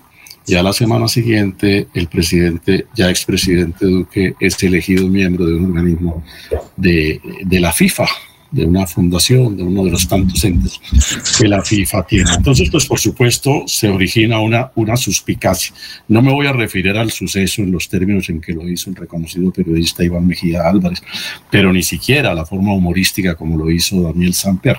Pero sí creo que el suceso amerita un tanto eh, mayor claridad, porque pues la opinión pública no ve, no ve con, con, con la rectitud en principio que debe observarse que se archiva la investigación y a la semana siguiente el organismo favorecido, en general los órganos del fútbol, resultan premiándolo, postulándolo a un cargo directivo de esta organización. De postulación que hace el señor Jesús, que tiene interés en la decisión que la Superintendencia de Industria y Comercio adoptó. Muy bien, doctor. Luego vendremos con los oyentes y más noticias. Estamos en Radio Melodía, son las 6 y 10 minutos. Aquí Bucaramanga, la bella capital de Santander. Transmite Radio Melodía, Estación Colombiana, HJMH, 1080 kilociclos, 10.000 vatios de potencia en antena, para todo el oriente colombiano. Cadena Melodía, la radio líder de Colombia. Buenos días a toda la gente de Santander. Los estamos invitando a la gran marcha nacional que se llevará a cabo el lunes 26 de septiembre a las 9 a.m. Punto de salida, Puerta del Sol, carrera 27, calle 58. Marcharemos por la 27 hasta la calle 36 y luego bajaremos por la 36 hasta la plazoleta Luis Carlos Galán. Los carros saldrán de la Papi Quiero Piña, de Papi Quiero Piña saldrán los carros también a las 9 de la mañana. ¿Qué es lo que estamos protestando? No a la reforma pensional que nos van a meter a mano al bolsillo con nuestro ahorro. No a la reforma tributaria, no a la reforma económica, no al alza de la gasolina y muchos puntos más. Señores, tenemos que luchar por nuestros derechos. Por favor, acompáñenos, le pedimos el favor a los empresarios, a los empleados y al pueblo en general que nos acompañen ese día. Septiembre 26, 9 a.m., Puerta del Sol.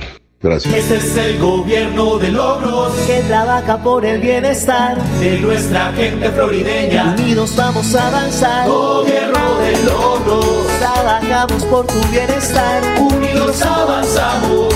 Imparables por más prosperidad. Gobierno de logros. Salud y seguridad.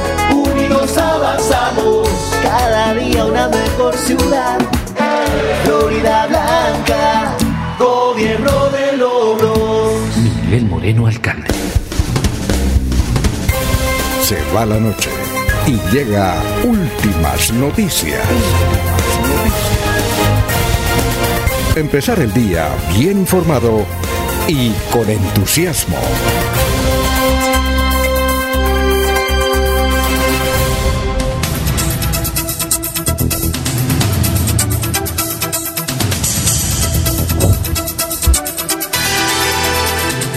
Estamos en Radio Melodía. Hoy es 19 de septiembre. Yo había dicho que era 12 de septiembre. No, eso hace 8 días. Hoy es 19 de septiembre. Hoy es 19 de septiembre. Bueno, a propósito, eh, Jennifer, la jefe de prensa del Hospital Universitario de Santander, nos dice que se extiende la invitación a la primera entrega de educación del piso 11 de la torre hospitalaria hoy 19 de septiembre a las 8 y 30 de la mañana. Esa entrega hace parte del proyecto de adecuación de los espacios perimetrales en los costrados norte y sur de los pisos 5, 6, 7, 8, 9 y 11 de el Hospital Universitario de Santander, que cuenta con el financiamiento de la Gobernación de Santander. La entrega oficial se realizará por parte del señor gobernador y el gerente Julián Niño Carriño. Bueno, también hay otros oyentes que eh, Alberto nos dice que ya nos habían indicado desde la ciudad de Barranquilla que todo este fin de semana fue pasado por agua y algunos sectores inclusive del, de Barranquilla se inundaron. Nos comenta, a ver, eh, eh, es que dice aquí Sergio Díaz, muy buenos días para la mesa de trabajo, que Dios los bendiga y una semana llena de éxitos. Don Gustavo Penilla Gómez dice, Ramiro Colmenares vivió cerca al Parque Oprazuela de las Nieves en Girón. Aquí se inició tocando el acordeón con Luis Carrillo, el popular Chispitas, y con Francisco Delgado, al que le decían cariñosamente el Chueco Francisco. Ángel María Durán dice, es que Roy Barrera se vino atacando al congresista, el hijo de Alirio Villamizar, Oscar Villamizar, pero lo atacó en lo personal porque Oscar dijo que va a demandar penalmente a la ministra de Minas. A propósito, Oscar Villamizar ahora tiene un nuevo perfil, no tanto en las redes sociales, sino como, eh, sino él. Ahora siempre aparece y dijo que no iba a usar más corbata en el Congreso ni saco, sino cachucha, una chaquetica y cachucha. Eh, inicialmente va a tener diferentes referencias de la cachucha, ahora está defendiendo la Policía Nacional. Entonces dice, cuando me vean siempre en el Congreso, a cualquier acto que vaya, iré en cachucha, así como Manguito era siempre con sombrero. Entonces, y el senador Alirio Barrera de Casanares siempre con sombrero, el que se va a poner cachucha para siempre en todos los actos públicos es Oscar Villamizar. Cachucha, cachucha. Emilson Muñoz dice saludos desde Piedecuesta, gran participación de la Feria de Colonias presentes y eh, Guabatá y la provincia beleña. Nutrida participación, gracias por la invitación a este certamen de emprendedores santanderianos. Olga Blanco, feliz inicio de semana para todos, bendiciones.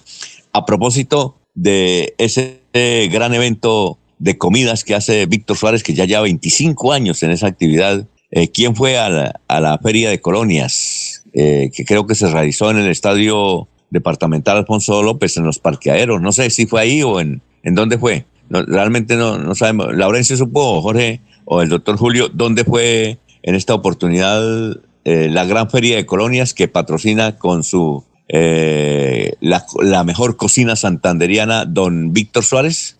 En el estadio Alfonso López, don Alfonso. Allá. ¿Y qué tal estuvo? Pues por las fotografías, eh, como siempre, las, los ciudadanos respondieron a este evento. La, el encuentro de colonias es de lo más esperado y lo más eh, concurrido que hay dentro de las actividades que se realizan en Bucaramanga anualmente con motivo de sus ferias. Eso es un éxito donde quiera que se, que se ubique. Eh, las colonias responden, la ciudadanía también va y disfruta y, y es una manera muy especial de pasar el día domingo. Ah, bueno. ¿Don Laurencio no fue? Estaba listo para estaba listo para ir, pero por recomendaciones me dijeron, no, es que tiene que hacer una cola larguita y yo tengo que almorzar sobre horas, 12 del día. Entonces me dijeron, pues por lo menos va a estar no, pero allá se encuentra a una y media de la tarde. Entonces me dijeron, más bien almuerzo en la casa, que, que, que de todas maneras hay que apoyar a Víctor Suárez, a las colonias, pero por salud sí, no, no, no tuve no quise salir entonces para eso, pero sé que le fue muy bien. Eh, delegados de todos los de muchos municipios santandereanos, estuvo el secretario de Agricultura, la secretaria de Cultura de Santander, el gobernador, el alcalde y muchos alcaldes que vinieron también a acompañar sus colonias o sus degustaciones, sus productos, sus emprendimientos. Y eso es lo importante, digamos, entre comillas, medio Santander se reúne en torno a las colonias gracias a un paisano, a un hijo ilustre de Barbosa, Víctor eh, Suárez Castañeda, que es el organizador de este evento, con el apoyo de entidades como la alcaldía, el Instituto Municipal de Cultura, la gobernación y el esfuerzo propio, Alfonso, porque al fin y al cabo los frutos son para Víctor Suárez o las desdichas y preocupaciones son para él también. Bueno, todos los oyentes, Fernando Cotes Acosta dice, fuerte temblor despertó a miles de personas en Colombia a la 1.12 de la madrugada de este 19 de septiembre. Lo que más asustó a la mayoría fue la alarma de terremoto en los celulares.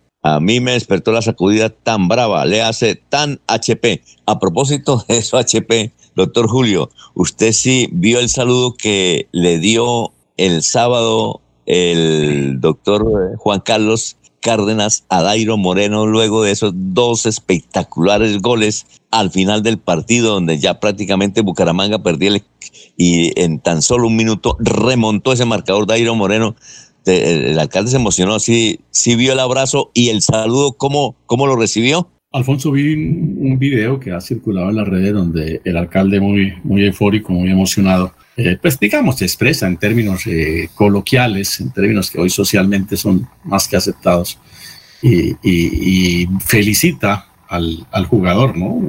Expresa toda su, su emoción por ese momento, esos dos minutos impredecibles e históricos por lo demás que protagonizó el, el, goleador. Me parece que es una reacción apenas eh, normal del alcalde, que lo hace como persona, como aficionado al fútbol, por supuesto, no como primera es que, del municipio. Es que uno se emociona tanto que dice eso, ¿no? Eh, uno se emociona por bien o por, o por mal y uno dice a veces esa grosería. Sí, sí. De decir, y, y, usted cuando ve los jugadores, a ver, la grosería fue que el alcalde dijo, Dairo, qué gol tan hijo de puta. Sí, me entiende, pero una expresión que eso no parece grosería. Yo, yo, yo tenía una abuela en Barichara, mi abuela en Barichara, mamá Carmen, le decíamos, y me decía, mijito, no diga eso, no diga hijo de puta, diga Dios o diga Jesús. yo cuando me, cuando tengo una emoción o negativa o positiva, yo digo Jesús.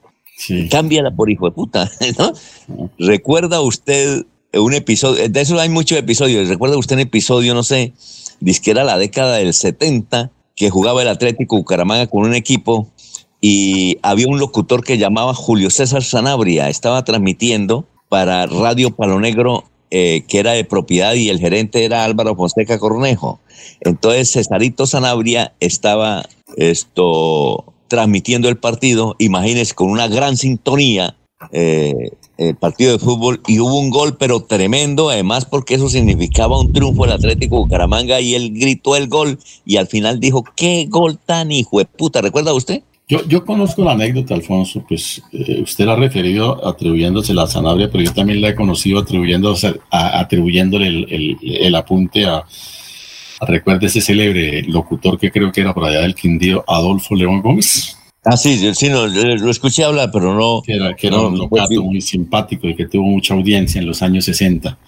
Eh, algunos han referido que, que, él es el, el, realmente el protagonista de ese suceso, ¿no? Pero bueno, finalmente no es menos cierto que se, se, emplea el término en el momento de emoción. ¿Y usted se ha visto en televisión los jugadores cuando van y eh, cometen una, eh, una dificultad y no meten el gol y que está a punto pegan el palo y ellos eh, en la cámara les enfoca cuando ellos dicen esa palabra? Sí, sí, claro, por supuesto. ¿Sí, sí, sí, sí, sí, Es, ¿Ah? un vocablo, Alfonso, que tiene, tiene eh, uso eh, variado, ¿no? Para exaltar momentos, como el caso del gol que hace el alcalde, o también para eh, expresar inconformidad cuando uno, las cosas no salen como, como uno quiere. En, eso, en esa utilización del término, el profesor Enrique me corregirá, pues obviamente el término no tiene una connotación ofensiva, ¿no? Es un, epíteto, un vocablo más que, se utiliza para exaltar, eh, para significar, magnificar esos, esos momentos, sean alegres o sean tristes. El término tiene una connotación ofensiva, por supuesto censurable socialmente, cuando de manera expresa se le dirige a alguien con el propósito de causarle la lesión moral o la afectación que, el vocablo puede encerrar en su estricto sentido, pero por lo demás no, no, no. Es como el término marica que los jóvenes utilizan para saludarse. Son una expresión tan informal que incluso comentábamos hace algunos días, Alfonso, la, Academia, la Real Academia de la Lengua propone cambiarle el, sentido original a esa, a esa palabra porque se volvió un término más de saludo, de cortesía, de convivencia que un término ofensivo.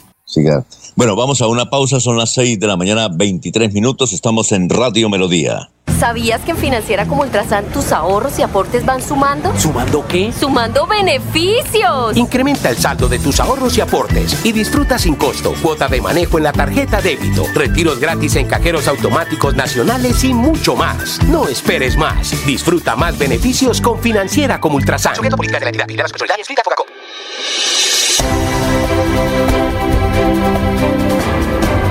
Información y análisis. Es el estilo de Últimas Noticias por Radio Melodía 1080 AM.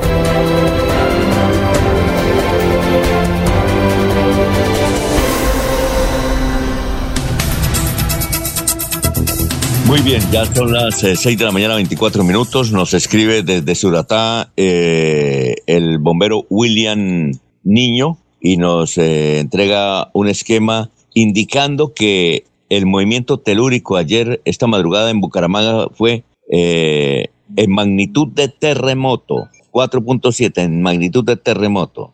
Bueno, y también nos comenta que en las inmediaciones del Estadio Alfonso López se cumplió la comida de los de las provincias y actos culturales y fue un éxito. Bueno, Jorge, vamos con más noticias. Estamos en Radio Melodía. Así es, don Alfonso, y mucha atención porque en la jornada anterior se registró el asesinato de un taxista en la vía que lleva hacia el peaje en el aeropuerto. Eh, como José William Pedraza Valderrama, de 48 años, fue identificada la persona que conducía el taxi que recibió impacto por arma de juego en el rostro y tenía dos antecedentes por hurto en 2016 y 2022. Eh, este, los hechos se orientaron sobre eh, la vía que conduce al aeropuerto Palo Negro y en momentos en que el taxi se encontraba parqueado a un costado de la vía, allí estaba la persona que resultó muerta en compañía de una mujer que mm, al encontrarse en un diálogo fueron abordados por un hombre que se acercó por el costado derecho del vehículo y desde allí le disparó en el rostro a José William Pedraza Valderrama. La mujer que se encontraba allí huyó también del lugar y eh, en ese momento pues las, las autoridades adelantan las investigaciones para poder esclarecer cuáles fueron los móviles de este homicidio. Muy bien, eh, a vivir sabroso es un perfil que nos escribe, dice, muchas desorganizaciones del Festival de Colonias, realmente no pude disfrutar un plato de comida, mucha gente prefirió almorzar en restaurantes cerca del estadio. De eso hablamos con Víctor Suárez, él siempre ha estado preocupado por eso, es que tiene tanto éxito este festival que no hay un sitio en el área metropolitana ni en Bucaramanga que pueda albergar tanta gente. Es que es muchísima gente. Ese siempre ha sido el problema. Eh, Gustavo Pinilla Gómez, por, por ejemplo, dice, el encuentro gastronómico que organizó Víctor Suárez fue de los pocos que sacó la cara por la feria bonita porque lo demás fueron puros borrachos. Bueno, don Laurencio, y, así mucha gente que se está eh, dando a conocer datos sobre la pregunta de hoy de Radio Melodía, que si estuvo a la altura de los 400 años de la celebración de la fundación de Ciudad de Bucaramanga, ahí pueden, la feria actual que acaba de terminar, 15 días de plena actividad, que pueden responder sí o no. Esa es la pregunta hoy de Radio Melodía. Y sí, lo de las, sí, cuénteme, doctor Julio plenamente de acuerdo con nuestro amigo Gustavo Pinilla. Tal vez el evento rescatable es ese Festival de las Colonias, que es un evento de integración, un evento de expresión cultural gastronómica, un evento que en realidad, eh, digamos, honra a la ciudad y a la sociedad como tal. Porque estas ferias de los 400 años en realidad son las ferias de los 400 daños. Esto no fue una feria para la ciudad bonita, sino una feria para una ciudad vista como poquita, Alfonso. Sí, a la ciudad no le quedó absolutamente nada. Esta feria no le dice nada como ciudad. A la sociedad bumanguesa no le queda nada de qué enorgullecerse. Y a la memoria histórica de la ciudad no le queda sino los registros de carácter judicial, los hurtos, la violencia, la borrachera, los accidentes, en fin, eso fue lo que le quedó. Pero como acontecimiento que tenga un una connotación imperecedera para el futuro. La celebración de los 400 años con esta feria de Bucaramanga es absolutamente nada. Eh, doctor, justamente tengo por aquí un mensaje de alguien. Ah, es que se me olvidó, que, creo que es de apellido venado, es que son muchos los mensajes. Y él hablando sobre la feria, dice que en la feria se suelen presentar todos esos desórdenes, que por ejemplo en Manizales, que inclusive él comenta que allá hay un, una entidad, una empresa semioficial que organiza las ferias de Manizales se presentan estas situaciones. Eh, le traslado eso, esa inquietud del señor, creo que es Germán Henao, que nos escribe. desde, luego que este tipo de eventos eh, es, digamos, hasta cierto punto, entre comillas, normal que se presenten algunos incidentes de, de, orden público. Pero es que lo que no se puede decir, Alfonso, es que para celebrar los 400 años de Bucaramanga realizamos semejante espectáculo que, repito, a la memoria de la ciudad, a la ciudad como ciudad, a la sociedad humanguesa como sociedad, no le queda absolutamente nada positivo y constructivo. Es decir, favorece, con el discurso que hemos inventado últimamente de la reactivación, favorece, favorece por dos, tres días transitoriamente unos determinados sectores. Unos eh, determinados Pero, Alfonso, pero eso no es reactivación económica. La reactivación económica es la política sostenible, permanente, no la coyuntura de un fin de semana. Doctor Julio, ¿usted diría que hubiese sido mejor separar la feria bonita de los 400 años? Que no se hubiera... Sí, yo lo que creo es que eh, si, si, la idea era celebrar, como en principio se concibió, realmente con bombos y platillos, los 400 años de la ciudad, pues ha debido hacerse una programación, primero, autónoma, independiente, definida, caracterizada, que realmente tuviese esa connotación, para que en el futuro pudiéramos hablar con propiedad, con eh, grato recuerdo, con orgullo humangués de la celebración de este acontecimiento. Pero ¿qué podemos decir mañana de esta feria supuestamente de la celebración de los 400 años de la ciudad? Creo que no queda nada, nada que amerite eh, decir que se celebraron como lo pretende la administración los 400 años de la ciudad con esta feria del desorden. ¿Usted piensa que habrá debate en el Consejo, así como cuando en el Congreso hacen debates?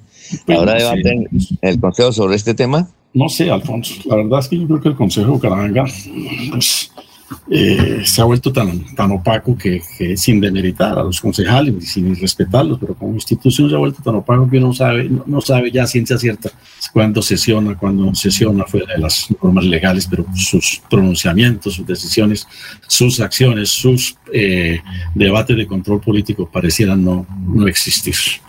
Eh, a propósito, no sé si Jorge o Laurencio estuvieron, o usted, doctor Julio, en, eh, en, las tarimas que estaban sobre la 27, en dos o tres puntos, con artistas nacionales muy importantes. ¿Ustedes estuvieron? Que, y era el gratín. No, eh, lo que a mí toca, no, yo no, no, no, no. Preferí guardarme, preferí guardarme desde muy temprano. Ah, ya. ¿Y no llovió? ¿O sí llovió?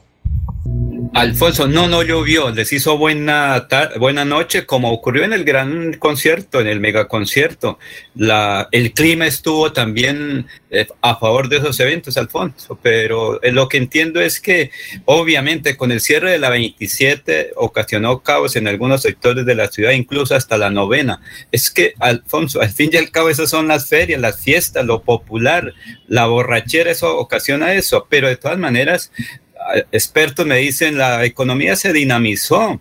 Por ejemplo, nuestro común amigo Abel Cadena estuvo por ahí, dijo, ahí se hizo por lo menos para la limonada esta gente que hace con las manos sus artes, vendieron ahí en el Parque Los Sueños, fue atendido también muy bien, Alfonso. Ah, bueno, ahí está Sabino, eh, ya vamos a unos mensajes y regresamos. Son las 6 de la mañana, 32 minutos. En Melodía valoramos su participación. 316-550-5022 es el WhatsApp de Melodía para que entremos en contacto. Envíenos videos o fotografías de las noticias de su comunidad y las publicaremos en nuestros medios digitales.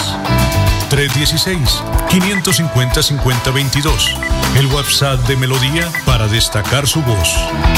Melodía, la que manda en sintonía. ¿Sabías lo importante que es para tu salud visual hacerte los exámenes oftalmológicos cada año? ¿Cansado de pedir una cita para tus ojos y que te la den para dentro de un año? El doctor Camilo Acosta te atenderá de inmediato. Recuerda, las cirugías oftalmológicas no dan espera. Somos especialistas en glaucoma, catarata, terigio y chalación. Aprovecha la promoción llevando un adulto mayor a 50 años y tu consulta te sale gratis. Doctor Camilo Acosta, Centro Médico Clínica Bucaramanga, calle 54, número 30 3345, consultorio 603, teléfono 607-653-5477. Recuerda 607-653-5477. Doctor Camilo Acosta, médico de la Universidad Javeriana y oftalmólogo de la UIS. Buenos días a toda la gente de Santander. Lo estamos invitando a la gran marcha nacional que se llevará a cabo el lunes 26 de septiembre a las 9 a.m. Punto de salida, Puerta del Sol, carrera 27, calle 58. Marcharemos por la 27 hasta la calle 36 y luego bajaremos por la 36 hasta la plazoleta Luis Carlos Galán. Los carros saldrán de la Papi Quiero Piña. De Papi Quiero Piña saldrán los carros también a las 9 de la mañana. ¿Qué es lo que estamos protestando? No a la reforma pensional que nos van a meter a mano al bolsillo con nuestro ahorro. No a la reforma tributaria, no a la reforma económica, no al alza de la gasolina y muchos puntos más. Señores, tenemos que luchar por nuestros derechos. Por favor, acompáñenos, le pedimos el favor a los empresarios, a los empleados y al pueblo en general que nos acompañen ese día. Septiembre 26, 9 a.m., Puerta del Sol. En Hogar como Ultrasan, encuentra en todas nuestras tiendas lavadoras, neveras, televisores, mini componentes y muchos productos de la marca LG que puedes comprar de contado o a crédito por nuestros convenios con electrificadoras y libranza. Encuéntranos también en comultrasan.com. Vigilado Super Solidaria. Mercamágico Cajazán. El día 10 de cada mes te damos el 10% de descuento en todo el supermercado por ser nuestro afiliado. Además, recibes un 10 10% adicional de descuento en referencias seleccionadas. Ponte la 10 y lleva felicidad a tu hogar. Exclusivo para afiliados a Kazan. Aplican términos y condiciones. Vigilado Supersubsidio.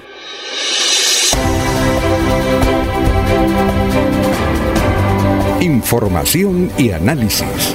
Es el estilo de Últimas Noticias por Radio Melodía 1080 AM.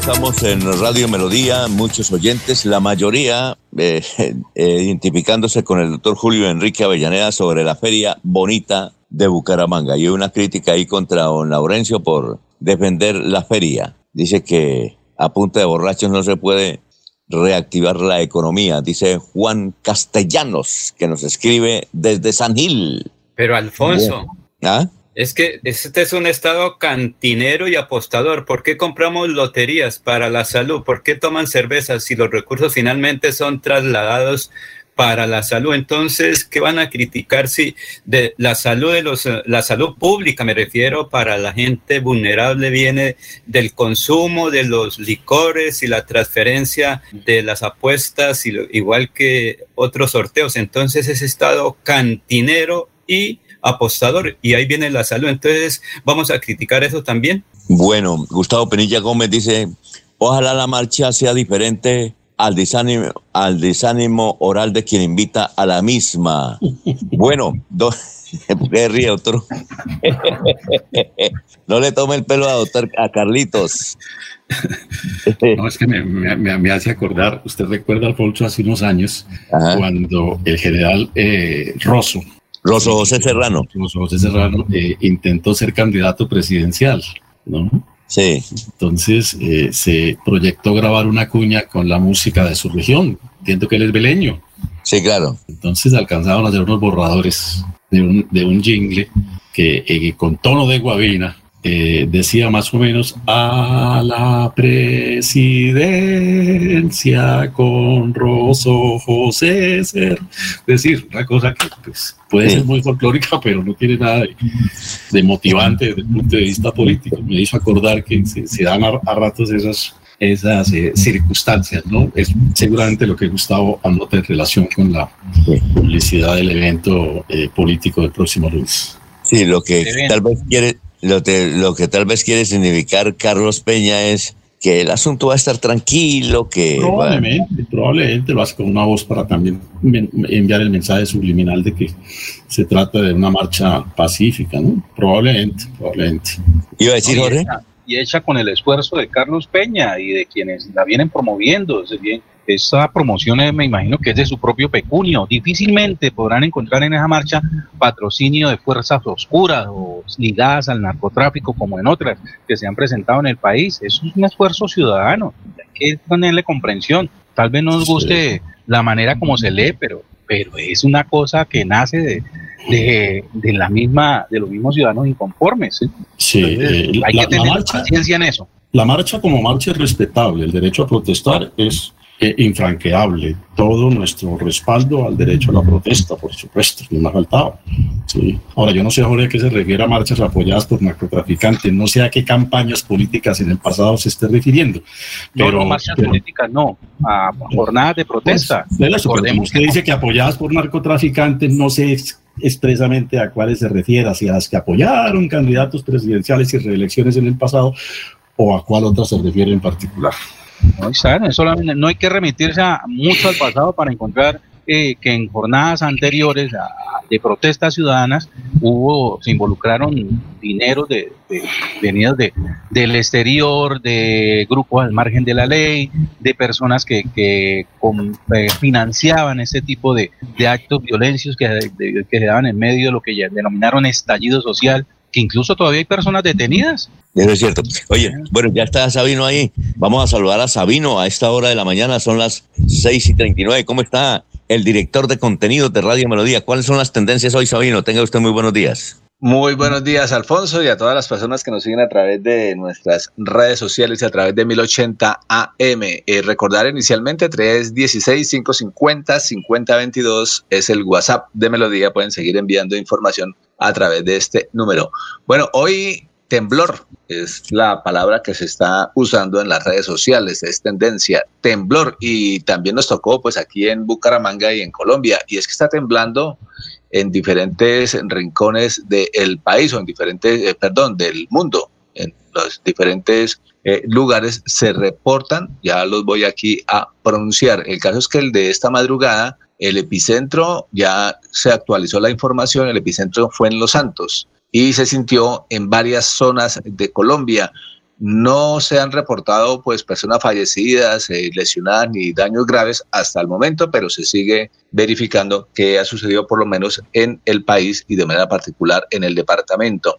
Pero también se reporta sismo en Guatemala, se reporta sismo en Chile y el que fue más de mayor impacto, el sismo de 6,9 en Taiwán. Se ha hecho viral un video donde aparece una construcción, un edificio que está advierten allí que está pasando su primera prueba de sismo resistencia y eh, allí el sismo fue realmente alarmante en, Taiwán. y lo que también eh, fue noticia, o por lo menos sorprendió, eh, en esta madrugada, que muchos ciudadanos han reportado que no los despertó el temblor, los, tembló fue, los despertó fue el, una alarma que empezó a funcionar, un servicio que empieza a prestar Google y es sobre alerta de sismo en los, en los celulares. Entonces, de una vez empieza a sonar el celular, a vibrar, a timbrar según cómo lo tenga codificado. Y a más de uno lo que le levantó fue exactamente este ruido del el celular. Alerta de sismo, entonces estén pendientes a través de los celulares. Y está temblando, reitero, en todos los lugares del mundo. Y sí, reiterar lo de la pregunta de hoy que ustedes venían hablando, considera que la Feria Bonito estuvo a la altura de los 400 años de Bucaramanga. Bueno, el alcalde Juan Carlos Cárdenas ha escrito varios trinos sobre el particular. Uno de ellos dice que la Feria Bonita 2022 tuvo más de un millón de participantes y cientos de familias beneficiadas económicamente. Dice que es un éxito rotundo el estallido de cultura y paz que vivió nuestra ciudad durante 18 días. Y a toda acción hay una reacción. Están efectivamente los comentarios que han hecho sobre este tema. Dice Aquileo Parra, firma, dice que de manera excepcional, durante estas fiestas los bumangueses, en, en su solo día de fiestas, reportaron más de 300 celulares robados. Dice que fue reactivación económica y por tanto felices los ladrones. Eh, se denunció mucho robo de, celular. Eh, Ricardo Richie Castro dice que orquestas como RH positivo, Ryan Ray, no las tuvieron en cuenta. Dice, le dan duro al, al mandatario, dice que esa gente que usted delega no son apoyo de nadie, porque por coger la plata para ellos contratan que sea sin calidad. Bueno, esa, esa, esa crítica es, es, fuerte. Y sí, es que la calidad de participantes es lo que hay que mirar, ¿no? sobre todo en, esas, en estos conciertos. Y le recuerdan al alcalde que tenga presente los accidentes que provocaron los funcionarios de la alcaldía, y aquí agregamos, y de la gobernación, eso fue de lado y lado. Y Vanguardia también le tituló, ¿no? Eh, cerrando también edición de esta feria, Ley Bucaramanga 400 años, mucha fiesta y nada de los 10 billones prometidos. 10 billones con B. Ni los congresistas ni por el lado de la alcaldía se hizo efectiva esta, eh, esta, esta promesa. El, eh, desde la alcaldía de Bucaramanga, la misma secretaria eh, de, del Interior manifestó que más de 150 mil personas disfrutaron de la ciudad de las culturales. Dice que las cinco alteraciones a la convivencia presentadas fueron atendidas rápidamente y que primó el buen comportamiento pero también responden, cultura, ¿de qué cultura se habla si tienen la ciudad colapsada en sus calles de borrachos y rateros peleando a cuchillo? Bueno, son tal vez algunos de los casos que se presentaron. Sabino. Y Eduardo Piñeres dice, alcalde Juan Carlos, usted le devolvió a las familias fumanguesas la confianza, la alegría y sobre todo la esperanza de volver a vivir con entusiasmo las mejores o la mejor de las ferias en la ciudad bonita. Muchas gracias. Bueno, ahí voces a favor y en contra, cuestionamientos y algunas cositas por corregir. Esos son algunos pues, de los comentarios. Escucho. Sabino. A ver, Laurencio.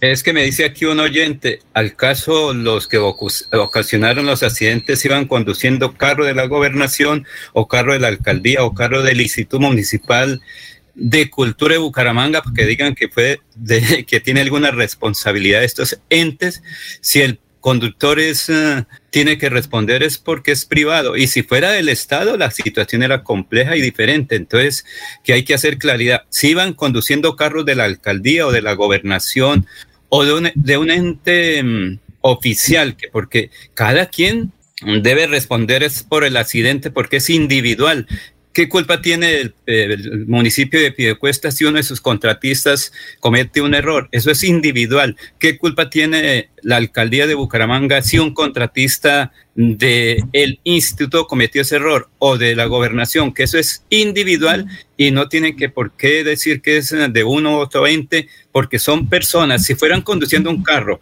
de una entidad oficial, la situación era compleja y diferente. Exactamente, era lo que hablábamos en, días anteriores, pero es que los funcionarios públicos son los que tienen que dar ejemplo. Obvio que no tienen carros del Estado o de los gobiernos, sería el colmo, además, ¿no? Eh, pero eh, digamos esos beneficios que tenían algunos funcionarios de carros y demás, pues eso se ha venido disminuyendo, pero sería el colmo que además que lo poco que hay sea utilizado. Que si se indaga a fondo, nada raro encontrar por ahí algún caso, nada raro. Pero bueno, por fortuna no hay denuncias para ellos. El, y, es, es eh, y es que en este caso son dos funcionarios, los dos secretarías de cultura, nada más y nada menos. Tienen que dar ejemplo. Y decíamos también alguna vez, ¿no? Hizo falta reforzar dentro de las ferias unas campañas precisamente sobre este tema de comportamiento, porque es que en términos de algunos, pues todavía seguimos en ferias de pueblo, que llamábamos, ¿no? Con respecto a nuestros pueblos. ¿Y qué era? Pues borrachos, trago y no más. Eh, es hora de ir dando pasos, pero se están dando efectivamente hacia, hacia la cultura, hacia otras vistas que efectivamente se puedan realizar y ante todo destacar pues las tradiciones e ir culturizando un poco más sobre este tema del licor que se va a presentar, claro que también, obviamente, la idea no es que nadie entonces no se tome un traguito en, y menos en una feria. El problema es cuál es el comportamiento y cómo estamos preparados. El que no sabe tomar un traguito y saberse comportar, mejor no lo haga. Y en eso hace falta pues campañas de educación para estar reforzando este tema y sobre todo que no conduzcan. Creo que lo comenté también la vez pasada, alcancé a asistir al Festival de la Cerveza y lo que había alrededor del Festival de la Cerveza era motos, todas las que quieran, motos, motos, motos. Quiere decir que la gente llega a consumir conduciendo. ¿Y dónde está la, eh, la cultura frente al tema? En esto hay que reforzar mensajes. Sí, cierto. Ver, don Alfonso, ¿qué, qué positivo queda de la feria? ¿Qué? La química, que reveló la química, la empatía, la sincronía entre el gobernador de Santander y el alcalde de Bucaramanga recordé que, que ellas en los últimos años, desde que iniciaron sus, sus administraciones, sus periodos, eh, lo caracterizaba era la pelea del uno hacia el otro, llamados de atención, ¿sí? Y críticas con respecto a la manera de gobernar, a las acciones frente a, eh, a la manera como accionaban frente a necesidades de la comunidad o episodios en que, que se debería demostrar gobierno. Y sobre todo por la pandemia. Hubo esa asociación, esa, esa química, ese, esa manera sincronizada de trabajar que vea, hoy celebran juntos el éxito de la Feria de Bucaramanga. Ahí hay un emprendimiento, una buena actividad a la que podrían dedicar eh, una vez terminen sus periodos, a organizar eventos, ¿sí? incluso espero que ya estén sentados para preparar las fiestas del año entrante, o, o más, o más pronto las novenas de diciembre. Eso. el 22 de diciembre, que es la feria de la fiesta de Bucaramanga, porque esto es Bucaramanga 400 años. La fiesta central es el 22 de diciembre y además hay que celebrar el cumpleaños de la ciudad y de un buen amigo. Bueno, oye, eh, bueno, muchas gracias, Sabino, muy amable. Muy, ¿Algo más? Bueno, eh, cuéntanos, es que no estoy enterado, ¿en dónde se encuentra? En, eh, aquí está cerca de Nueva York, en Nueva Jersey. Ah, perfecto. Enviado especial para cubrir al, Señor presidente. Eh, no, enviado, enviado especial de la familia. Órdenes, órdenes familiares. Entonces me toca, usted sabe que yo únicamente obedezco, como usted. Exacto, estamos para obedecer. Feliz día para todos. Bueno, muchas gracias, eh, gran Sabino, muy amable, muy gentil. Bueno, vamos a una pausa y regresamos. Son las 6 y 50 minutos. En Financiera como Ultrasan tenemos una mega tasa para tus CDATs. Acércate ya a cualquier agencia de Financiera como Ultrasan. Abre tu CDAT, aprovecha la mega tasa y prepárate para ver crecer tu dinero. En Financiera como Ultrasan tus inversiones crecen de manera rápida y segura. Financiera como Ultrasan. Vigila la supersolidaria inscrita a Fogacop. Aplica condiciones y restricciones. Escucha Últimas Noticias por Radio Melodía. Últimas Noticias por Radio Melodía. La que manda en sintonía. Bueno, muchos, muchos oyentes eh, hablando sobre varios temas. Dice, eh, si en mi celular ambienta, eh, también salió y me asusté tanto. También dice Ramiro Colmenares vivió en Ciudad Bolívar, en la calle 64C, casa 19, más de tres años. Don Pedrito Ortiz dice, a varios periodistas les prometieron boletas para ingresar a Senfer y no los dejaron entrar y no le entregaron las boletas porque no aparecían en el listado a la entrada, pero en el lanzamiento les prometieron que, que podían ir y asistir y les tocó que regresar disgustados. Bueno, eso pasa. También aquí nos, nos dice un señor que dice santanderiano, nos escucha en Ciudad de México, eh, se llama Efraín Calderón. Él indica que esto de los celulares, de las alarmas, cuando hay temblor, es una disposición oficial que se está cumpliendo hace dos años allá, porque tiembla mucho y cada vez que hay un temblor fuerte, depende de la intensidad, suenan todos los celulares. Es una orden oficial, que eso es lo que seguramente está aplicando en Colombia.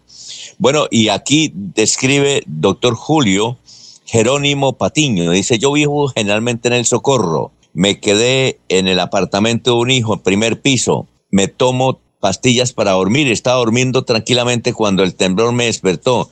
¿Qué pastilla está tomando usted para no despertarse, doctor Julio? Quiero comprar esa, dice Jerónimo Patiño. No, no, Jerónimo, yo no tomo pastillas ni para dormir ni para nada.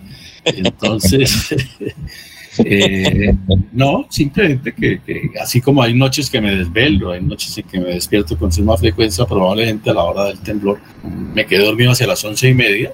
Probablemente ah, a esa hora estaba en el momento cumbre del sueño, pero me desperté a las dos y pico, tres de la mañana, volví a dormir un ratico y a las cuatro y cuarto ya estaba levantado. Por manera que no lo sentí casualmente, porque hay ocasiones en que sí he podido registrar el, temblor. Ah, muy bien, perfecto. Vamos con noticias, Jorge, a esta hora. Son las 6 y 53. Así es, don Alfonso. Esta dimensión pues, se registran datos con respecto al temblor que esta madrugada despertó a los santanderianos. A la 1 y 12 de la madrugada se presentó este temblor con epicentro en el municipio de Los Santos, con una magnitud de 5.0 y una profundidad de 144 kilómetros. A través de su cuenta de Twitter, el Servicio Geológico Colombiano confirmó primero que un evento sísmico de magnitud 3.7 a la 1 y 2 de la madrugada. Luego, un fuerte temblor que sacudió a Santander a la 1 y 12 con la magnitud inicial de 4.2 y finalmente se confirmó que la magnitud fue de 5.0. Esto mantiene a las, a las personas en alerta en medio de la madrugada y cabe resaltar que se sintió en varias ciudades del país. Internautas afirmaron que este movimiento sísmico eh, se sintió con fuerza en Florida Blanca, Bucaramanga, Piedecuesta y eh, Barranca Bermeja, es decir, prácticamente en todo el departamento de Santander tembló. Las autoridades de prevención del riesgo eh, advierten que Santander es una de las zonas donde con mayor movimiento sísmico en el país y que es necesario desde nuestros hogares ser prevenidos ante la ocurrencia de un posible episodio de terremoto. No porque vaya a suceder, sino que siempre hay que estar preparado. Son las 6 y 54. El New York Times titula en primera página hoy. Oficialmente el presidente de Estados Unidos declaró finalizado el COVID el COVID. No hay COVID, es decir, oficialmente. No sabía que por decreto se debía terminar eso. Vea usted, qué cosa interesante.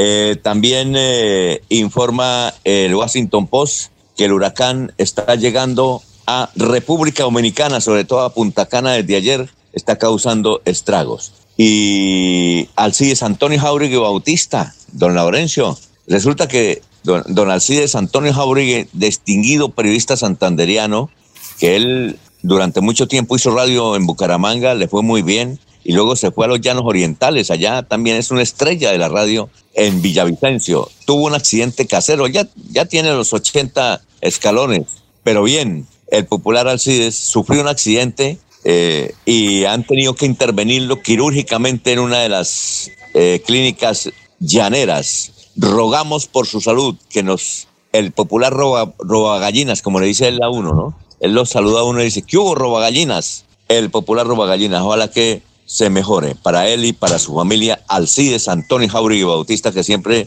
nos visita a la ciudad de Bucaramanga. Bueno, eh, y aquí nos escribe un señor de Bucaramanga. ¿Cómo le parece, doctor Julio? ¿Usted ya compró carro, doctor Julio? ¿O no? Alfonso, no, no, no. Bueno, vea, ponle que si va a comprar carro, nos dice un señor, ¿cómo le parece que fui a comprar carro el viernes y quería comprar carro nuevo y el señor me dijo, bueno, páguelo y firme aquí un documento donde en 14 meses le entregamos el carro. Oiga, en un año y dos meses, ¿cómo le parece? Toca, toca no comprar carro, toca comprar de segunda, ¿no? 14 meses. ¿Qué sabe qué estará pasando? Increíble, ¿no? Ayer vi un video, Alfonso, no sé si, si lo conocieron ustedes. Sí. Un señor, no es en Bucaramanga, hasta donde entiendo. También de que es como una ciudad de la costa donde va eh, a protestar y hace un cacerolazo dentro de una concesionaria de carros porque hace 11 meses pagó el valor total. ¿Aló? Ahí el audio del doctor Avellaneda, se suspendió por unos segundos el audio del doctor Avellaneda. Sí, ya, Sí, sí, ya, ya. No, ya, ya está bien, ya está bien, Decía doctor. que ayer, ayer vi un video justamente sobre el tema en donde un señor en alguna ciudad del país hace un cacerolazo. Llega a la concesionaria, en Barranquilla creo que es, Jorge, hace un cacerolazo protestando porque 11 meses de haber consignado 150 millones de pesos para comprar un vehículo nuevo y esta es la hora que la concesionaria no le dice cuándo le va a entregar el carro, pero tampoco le devuelve la plata. Oiga, ¿y, y- y eso a qué se debe? No sé. ¿Eso será en Colombia nomás? Sí, cuéntame. es mundial. Es mundial. ¿Ah, sí?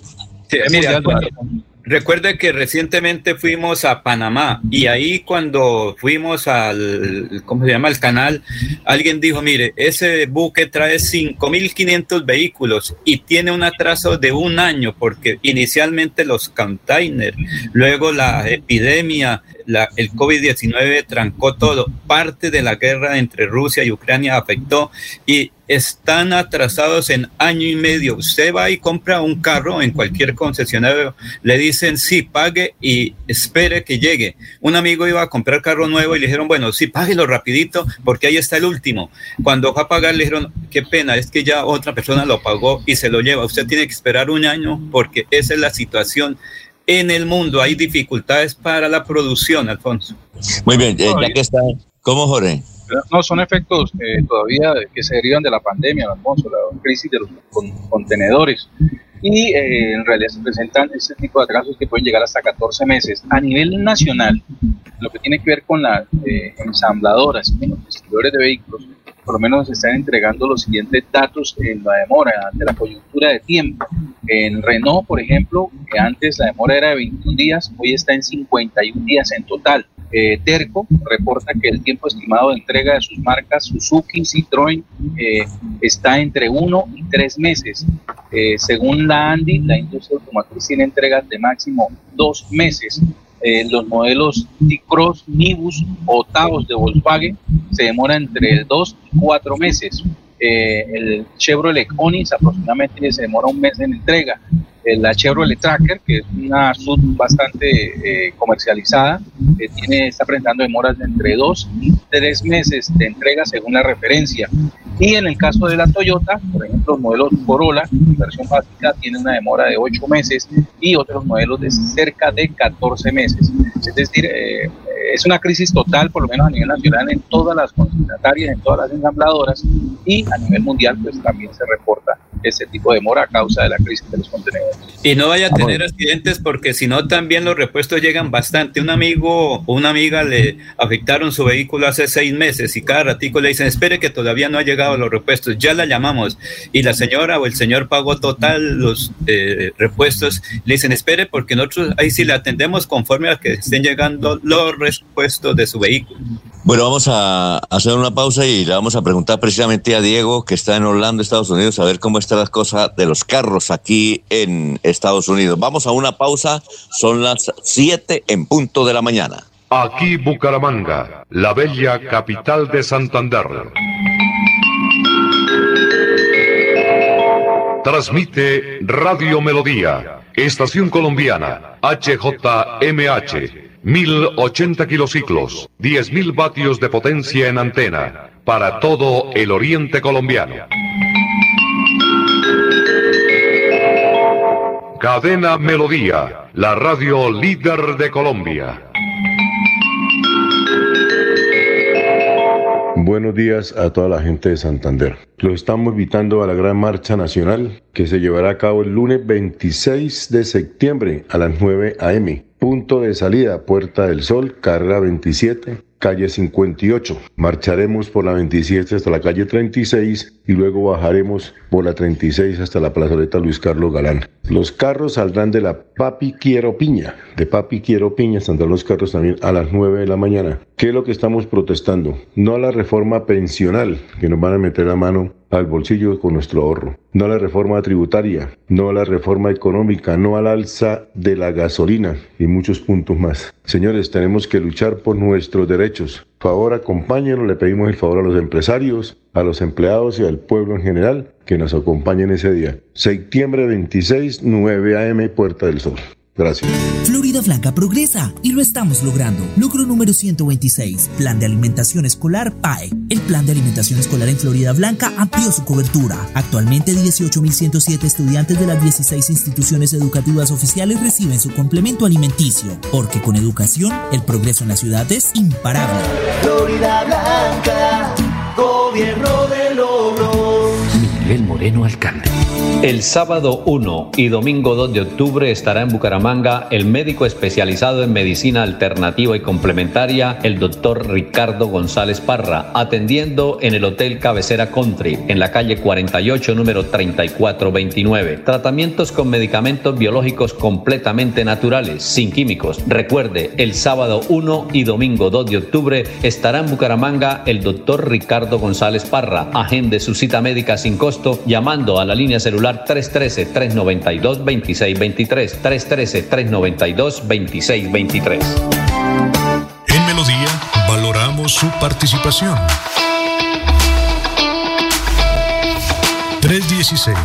316-550-5022 es el WhatsApp de Melodía para que entremos en contacto. Envíenos videos o fotografías de las noticias de su comunidad y las publicaremos en nuestros medios digitales. 316-550-5022. El WhatsApp de Melodía para destacar su voz. Melodía, la que manda en sintonía.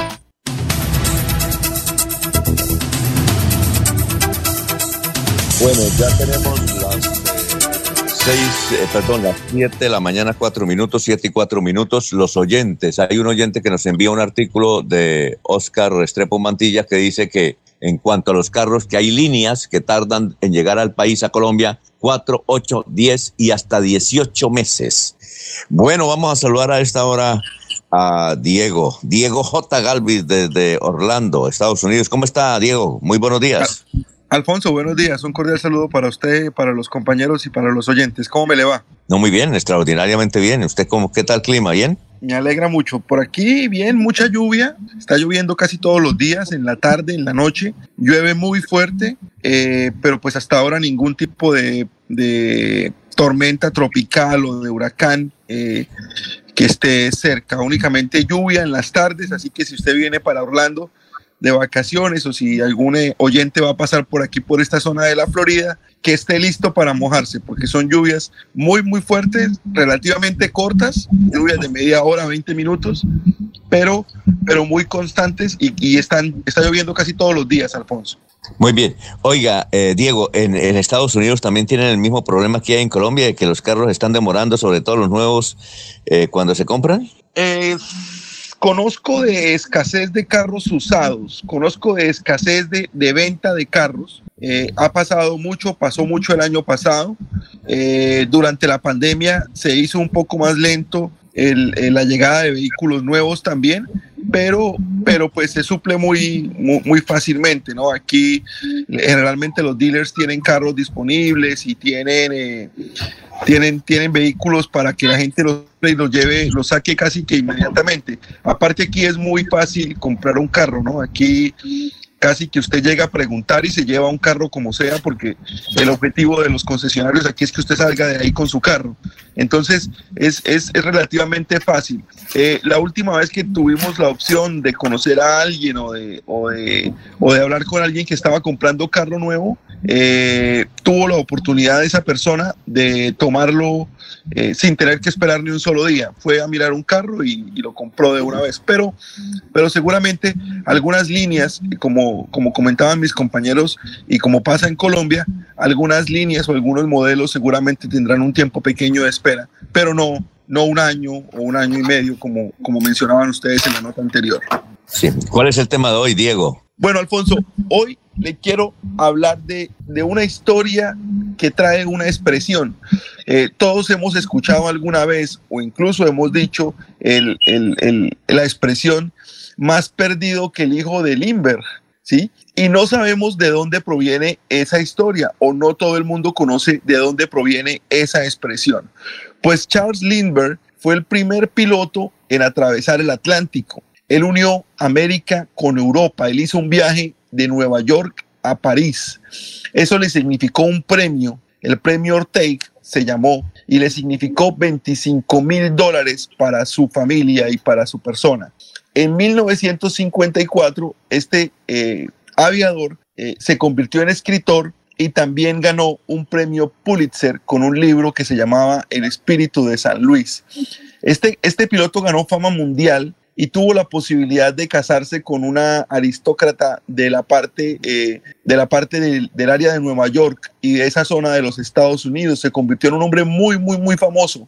Y por convertirse en un hombre muy, muy famoso, algunos delincuentes pensaron que sería una buena idea secuestrar a su hijo. El niño se llamaba Charles Lindbergh eh, Jr., tenía 20 meses el día que fue secuestrado, el primero de marzo de 1900. 32. Fue sacado con una escalera de su casa de un segundo piso, una escalera artesanal que luego se encontró cerca a la casa, como cosa curiosa, con un peldaño dañado. Uno de los pasos de la escalera eh, se cayó de la escalera. Eso fue fundamental en el momento de la investigación. Eh, el, el secuestrador pedía 50 mil dólares en bonos de oro, que era una forma de negociar eh, pagos aquí en los Estados Unidos, muy común en esa época. Eh, pedía 50 mil dólares que le fueron pagados, eh, pero lamentablemente el niño nunca fue devuelto. El 12 de mayo, muy poco tiempo después, se encontró un cadáver en descomposición cerca a la casa de un niño que luego se pudo comprobar que era el hijo de Limber, era Charles Limber I. Se dice que cuando se encontró el cuerpo del niño, el niño tenía un golpe fuerte en la cabeza que según todo indicaba pudo haber sido la causa de la muerte y, eh, y debería haber sucedido con el peldaño que faltaba de la escalera que encontraron cerca a la casa. Pues el caso estuvo en hold, estuvo en pausa, no encontraban los culpables hasta que un día como hoy, en 1934, en una gasolinera cerca a la casa también de Limber, una persona intentó pagar con un bono de oro. Eh, los bonos de oro tenían un serial y los seriales que se usaron para pagar el secuestro estaban registrados.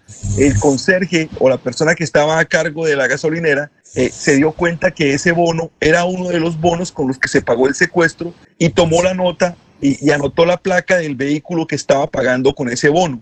Luego se investigó de dónde venía ese bono y se encontró que la persona que lo poseía era un señor que se llamaba Bruno Hauptmann. Esta persona fue el principal sospechoso y fue la persona que fue llevada a juicio en lo que se consideró el juicio del siglo. También a, Hauptmann se le llamó el hombre más odiado del mundo por todo lo que significó el secuestro y todo lo que significó eh, la posterior eh, el posterior juicio de el hijo de Limber.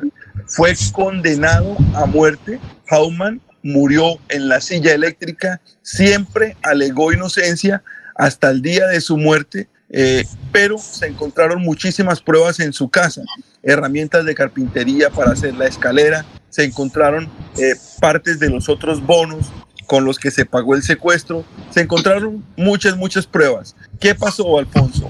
Que luego de muchos años, la policía empezó a confesar que muchas de las pruebas que se encontraron en la casa de Hauptmann fueron puestas, fueron plantadas y se convirtió en una de las mayores injusticias de los juicios de los Estados Unidos.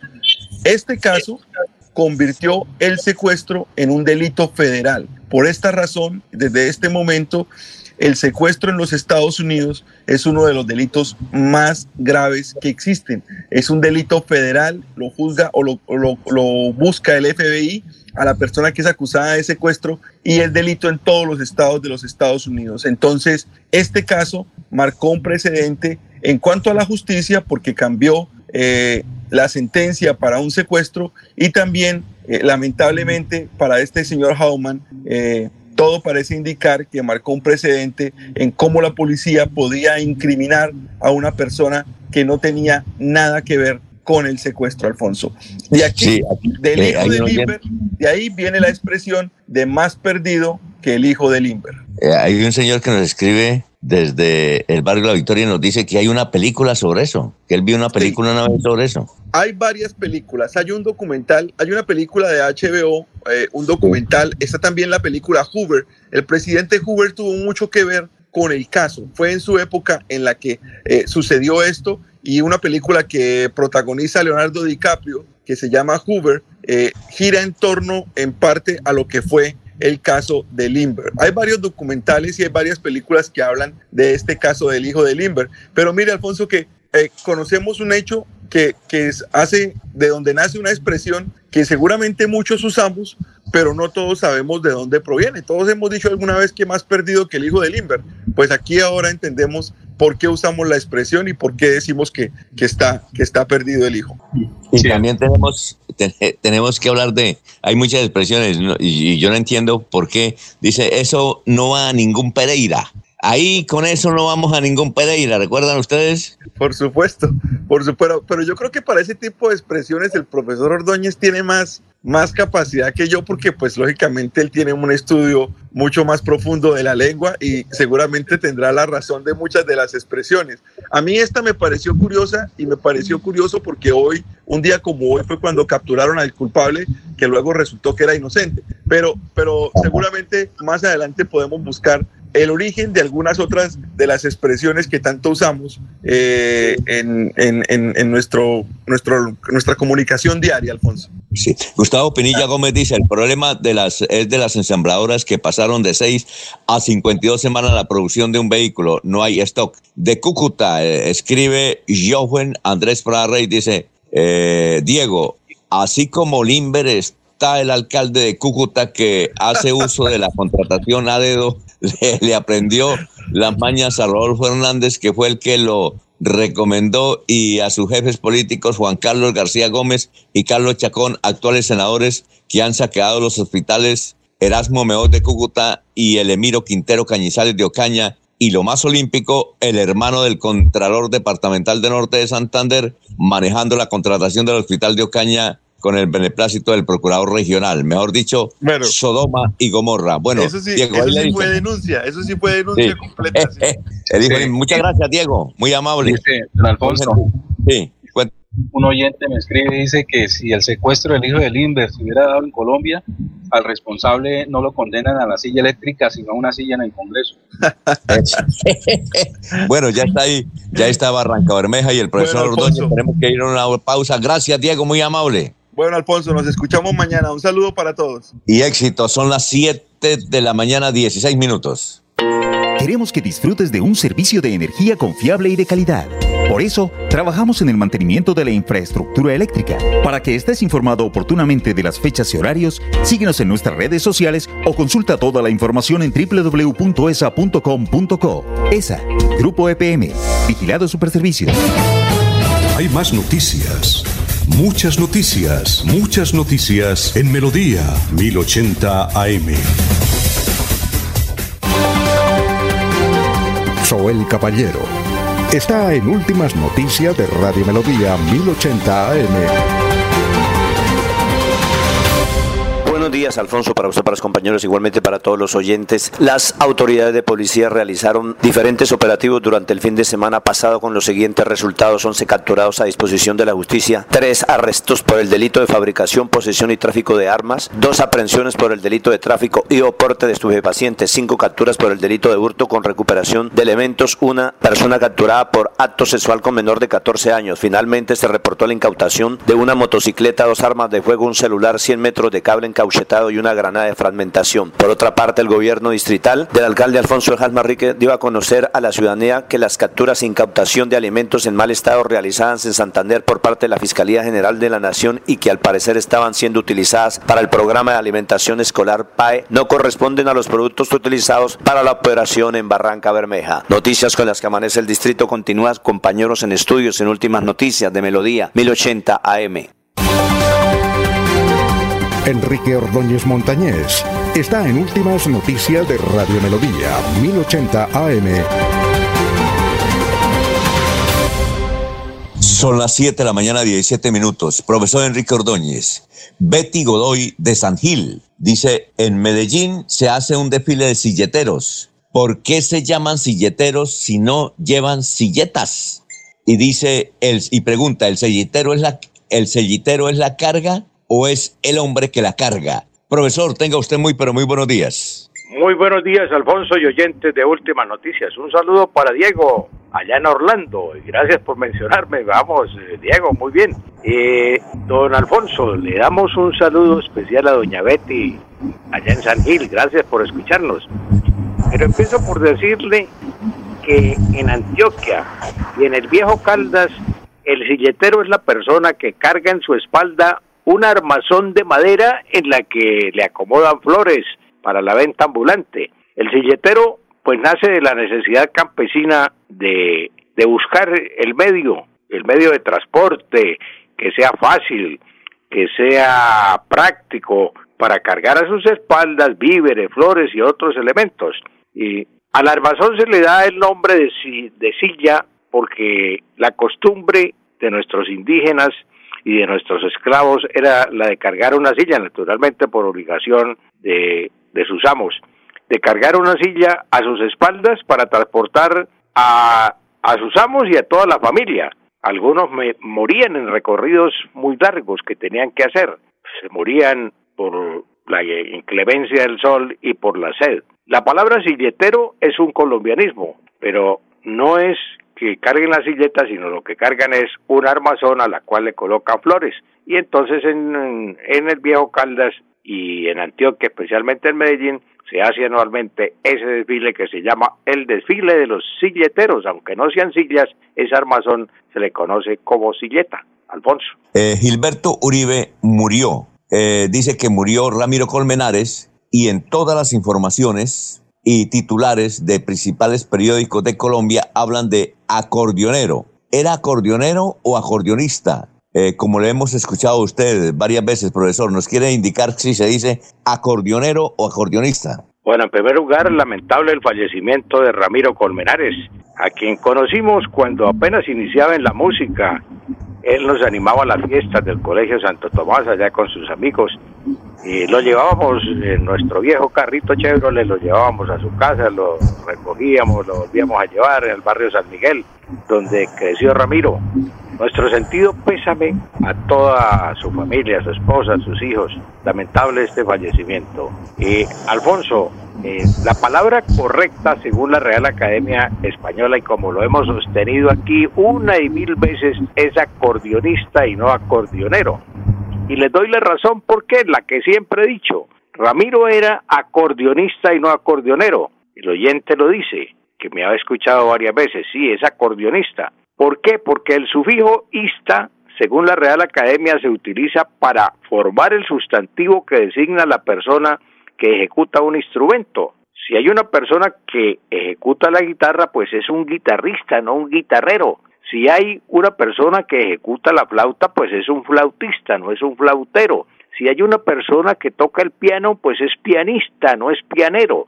Si hay una persona que toca el saxofón, es saxofonista, no saxofonero. Y así trompetista. El que toca la bandola es bandolista, no será bandolero. Y Así también, pues la palabra acordeonista y no acordeonero. El sufijo ero, ero, ero, para los que acostumbran decir acordeonero, se utiliza en español para designar a las personas que ejercen un oficio artesanal, por ejemplo, carpintero, herrero, cerrajero, cantinero, arriero, plomero, peluquero, parquero, cocinero y en este caso pues acordeonero, ese es, es incorrecto. El que hace o ejecuta un instrumento se le aplica la terminación ista, entonces no es acordeonero, sino es acordeonista. Es incorrecto decir acordeonero, pero aquí viene una pregunta, ¿por qué se utiliza tanto la palabra acordeonero? ¿Por qué todo en la prensa, en la radio dicen acordeonero y no dicen acordeonista y los mismos que ejecutan ese instrumento? Pues yo debo decirles que la música tradicional nace generalmente en cuna pobre y campesina y su uso pues se hace común entre los pueblos mm, de poca educación, los pueblos de, de, poca educación que realizan estas actividades y entonces van empleando estos términos. Entonces, de ahí la palabra, la palabra acordeonero nació en el campo, como la misma canción vallenata que dice Nostalgia Campesina, ya me voy de la ciudad, yo, yo me voy para la ciudad. Entonces, tiene más valor siempre en el lenguaje popular, tiene más valor la tradición del pueblo que la cultura. Eso es lo correcto. Yo les recomiendo a los señores periodistas, a los locutores y a todas las personas que usan el término y acordeonero, y así aparece en toda la noticia, búsquela usted en cualquier lugar en la prensa, en todos los periódicos y en internet, y aparece acordeonero Ramiro Colmenares. Él no era acordeonero porque no hacía, no fabricaba acordeones. Él era acordeonista porque ejecutaba el instrumento llamado acordeón. Entonces, busquen en el diccionario. Es que hay que abrir el diccionario, Alfonso. Si no abrimos el diccionario, no aprendemos. Entonces hay que abrir el diccionario. Ahí es muy fácil buscar por Google. Busquen en Google. Si no tienen el diccionario a la mano, tienen el celular y busquen en Google a ver si se dice acordeonero o se dice acordeonista y si yo tengo o no tengo la razón, Alfonso.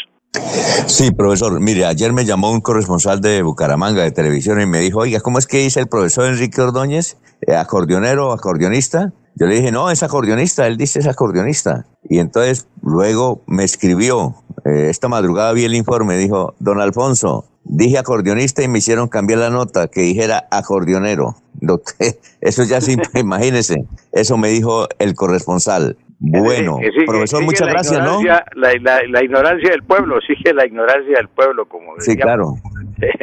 bueno, profesor, muchas gracias. Muy amable. Gracias a usted, Alfonso, y a todos los oyentes. Un feliz día. Y nos escuchamos el próximo miércoles. Bueno, eh, la de irnos, ahí no sé, se nos quedaron muchos mensajes, pero eh, gracias por eh, escucharnos y enviarnos. la de irnos, doctor Julio Enrique. Alfonso, la prohibición que el Ministerio de Educación Nacional acaba de disponer a la Universidad Sergio Arboleda, para que se presente en lo sucesivo como universidad acreditada de alta calidad, dadas las irregularidades administrativas, las nóminas paralelas y algunas otras deficiencias que el ente eh, vigilante encontró en la institución. Bueno, la de irnos, Jorge.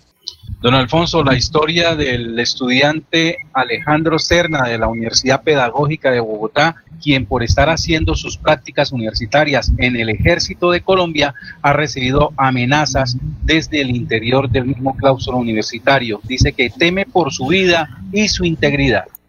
La de irnos, Gran Laurencio.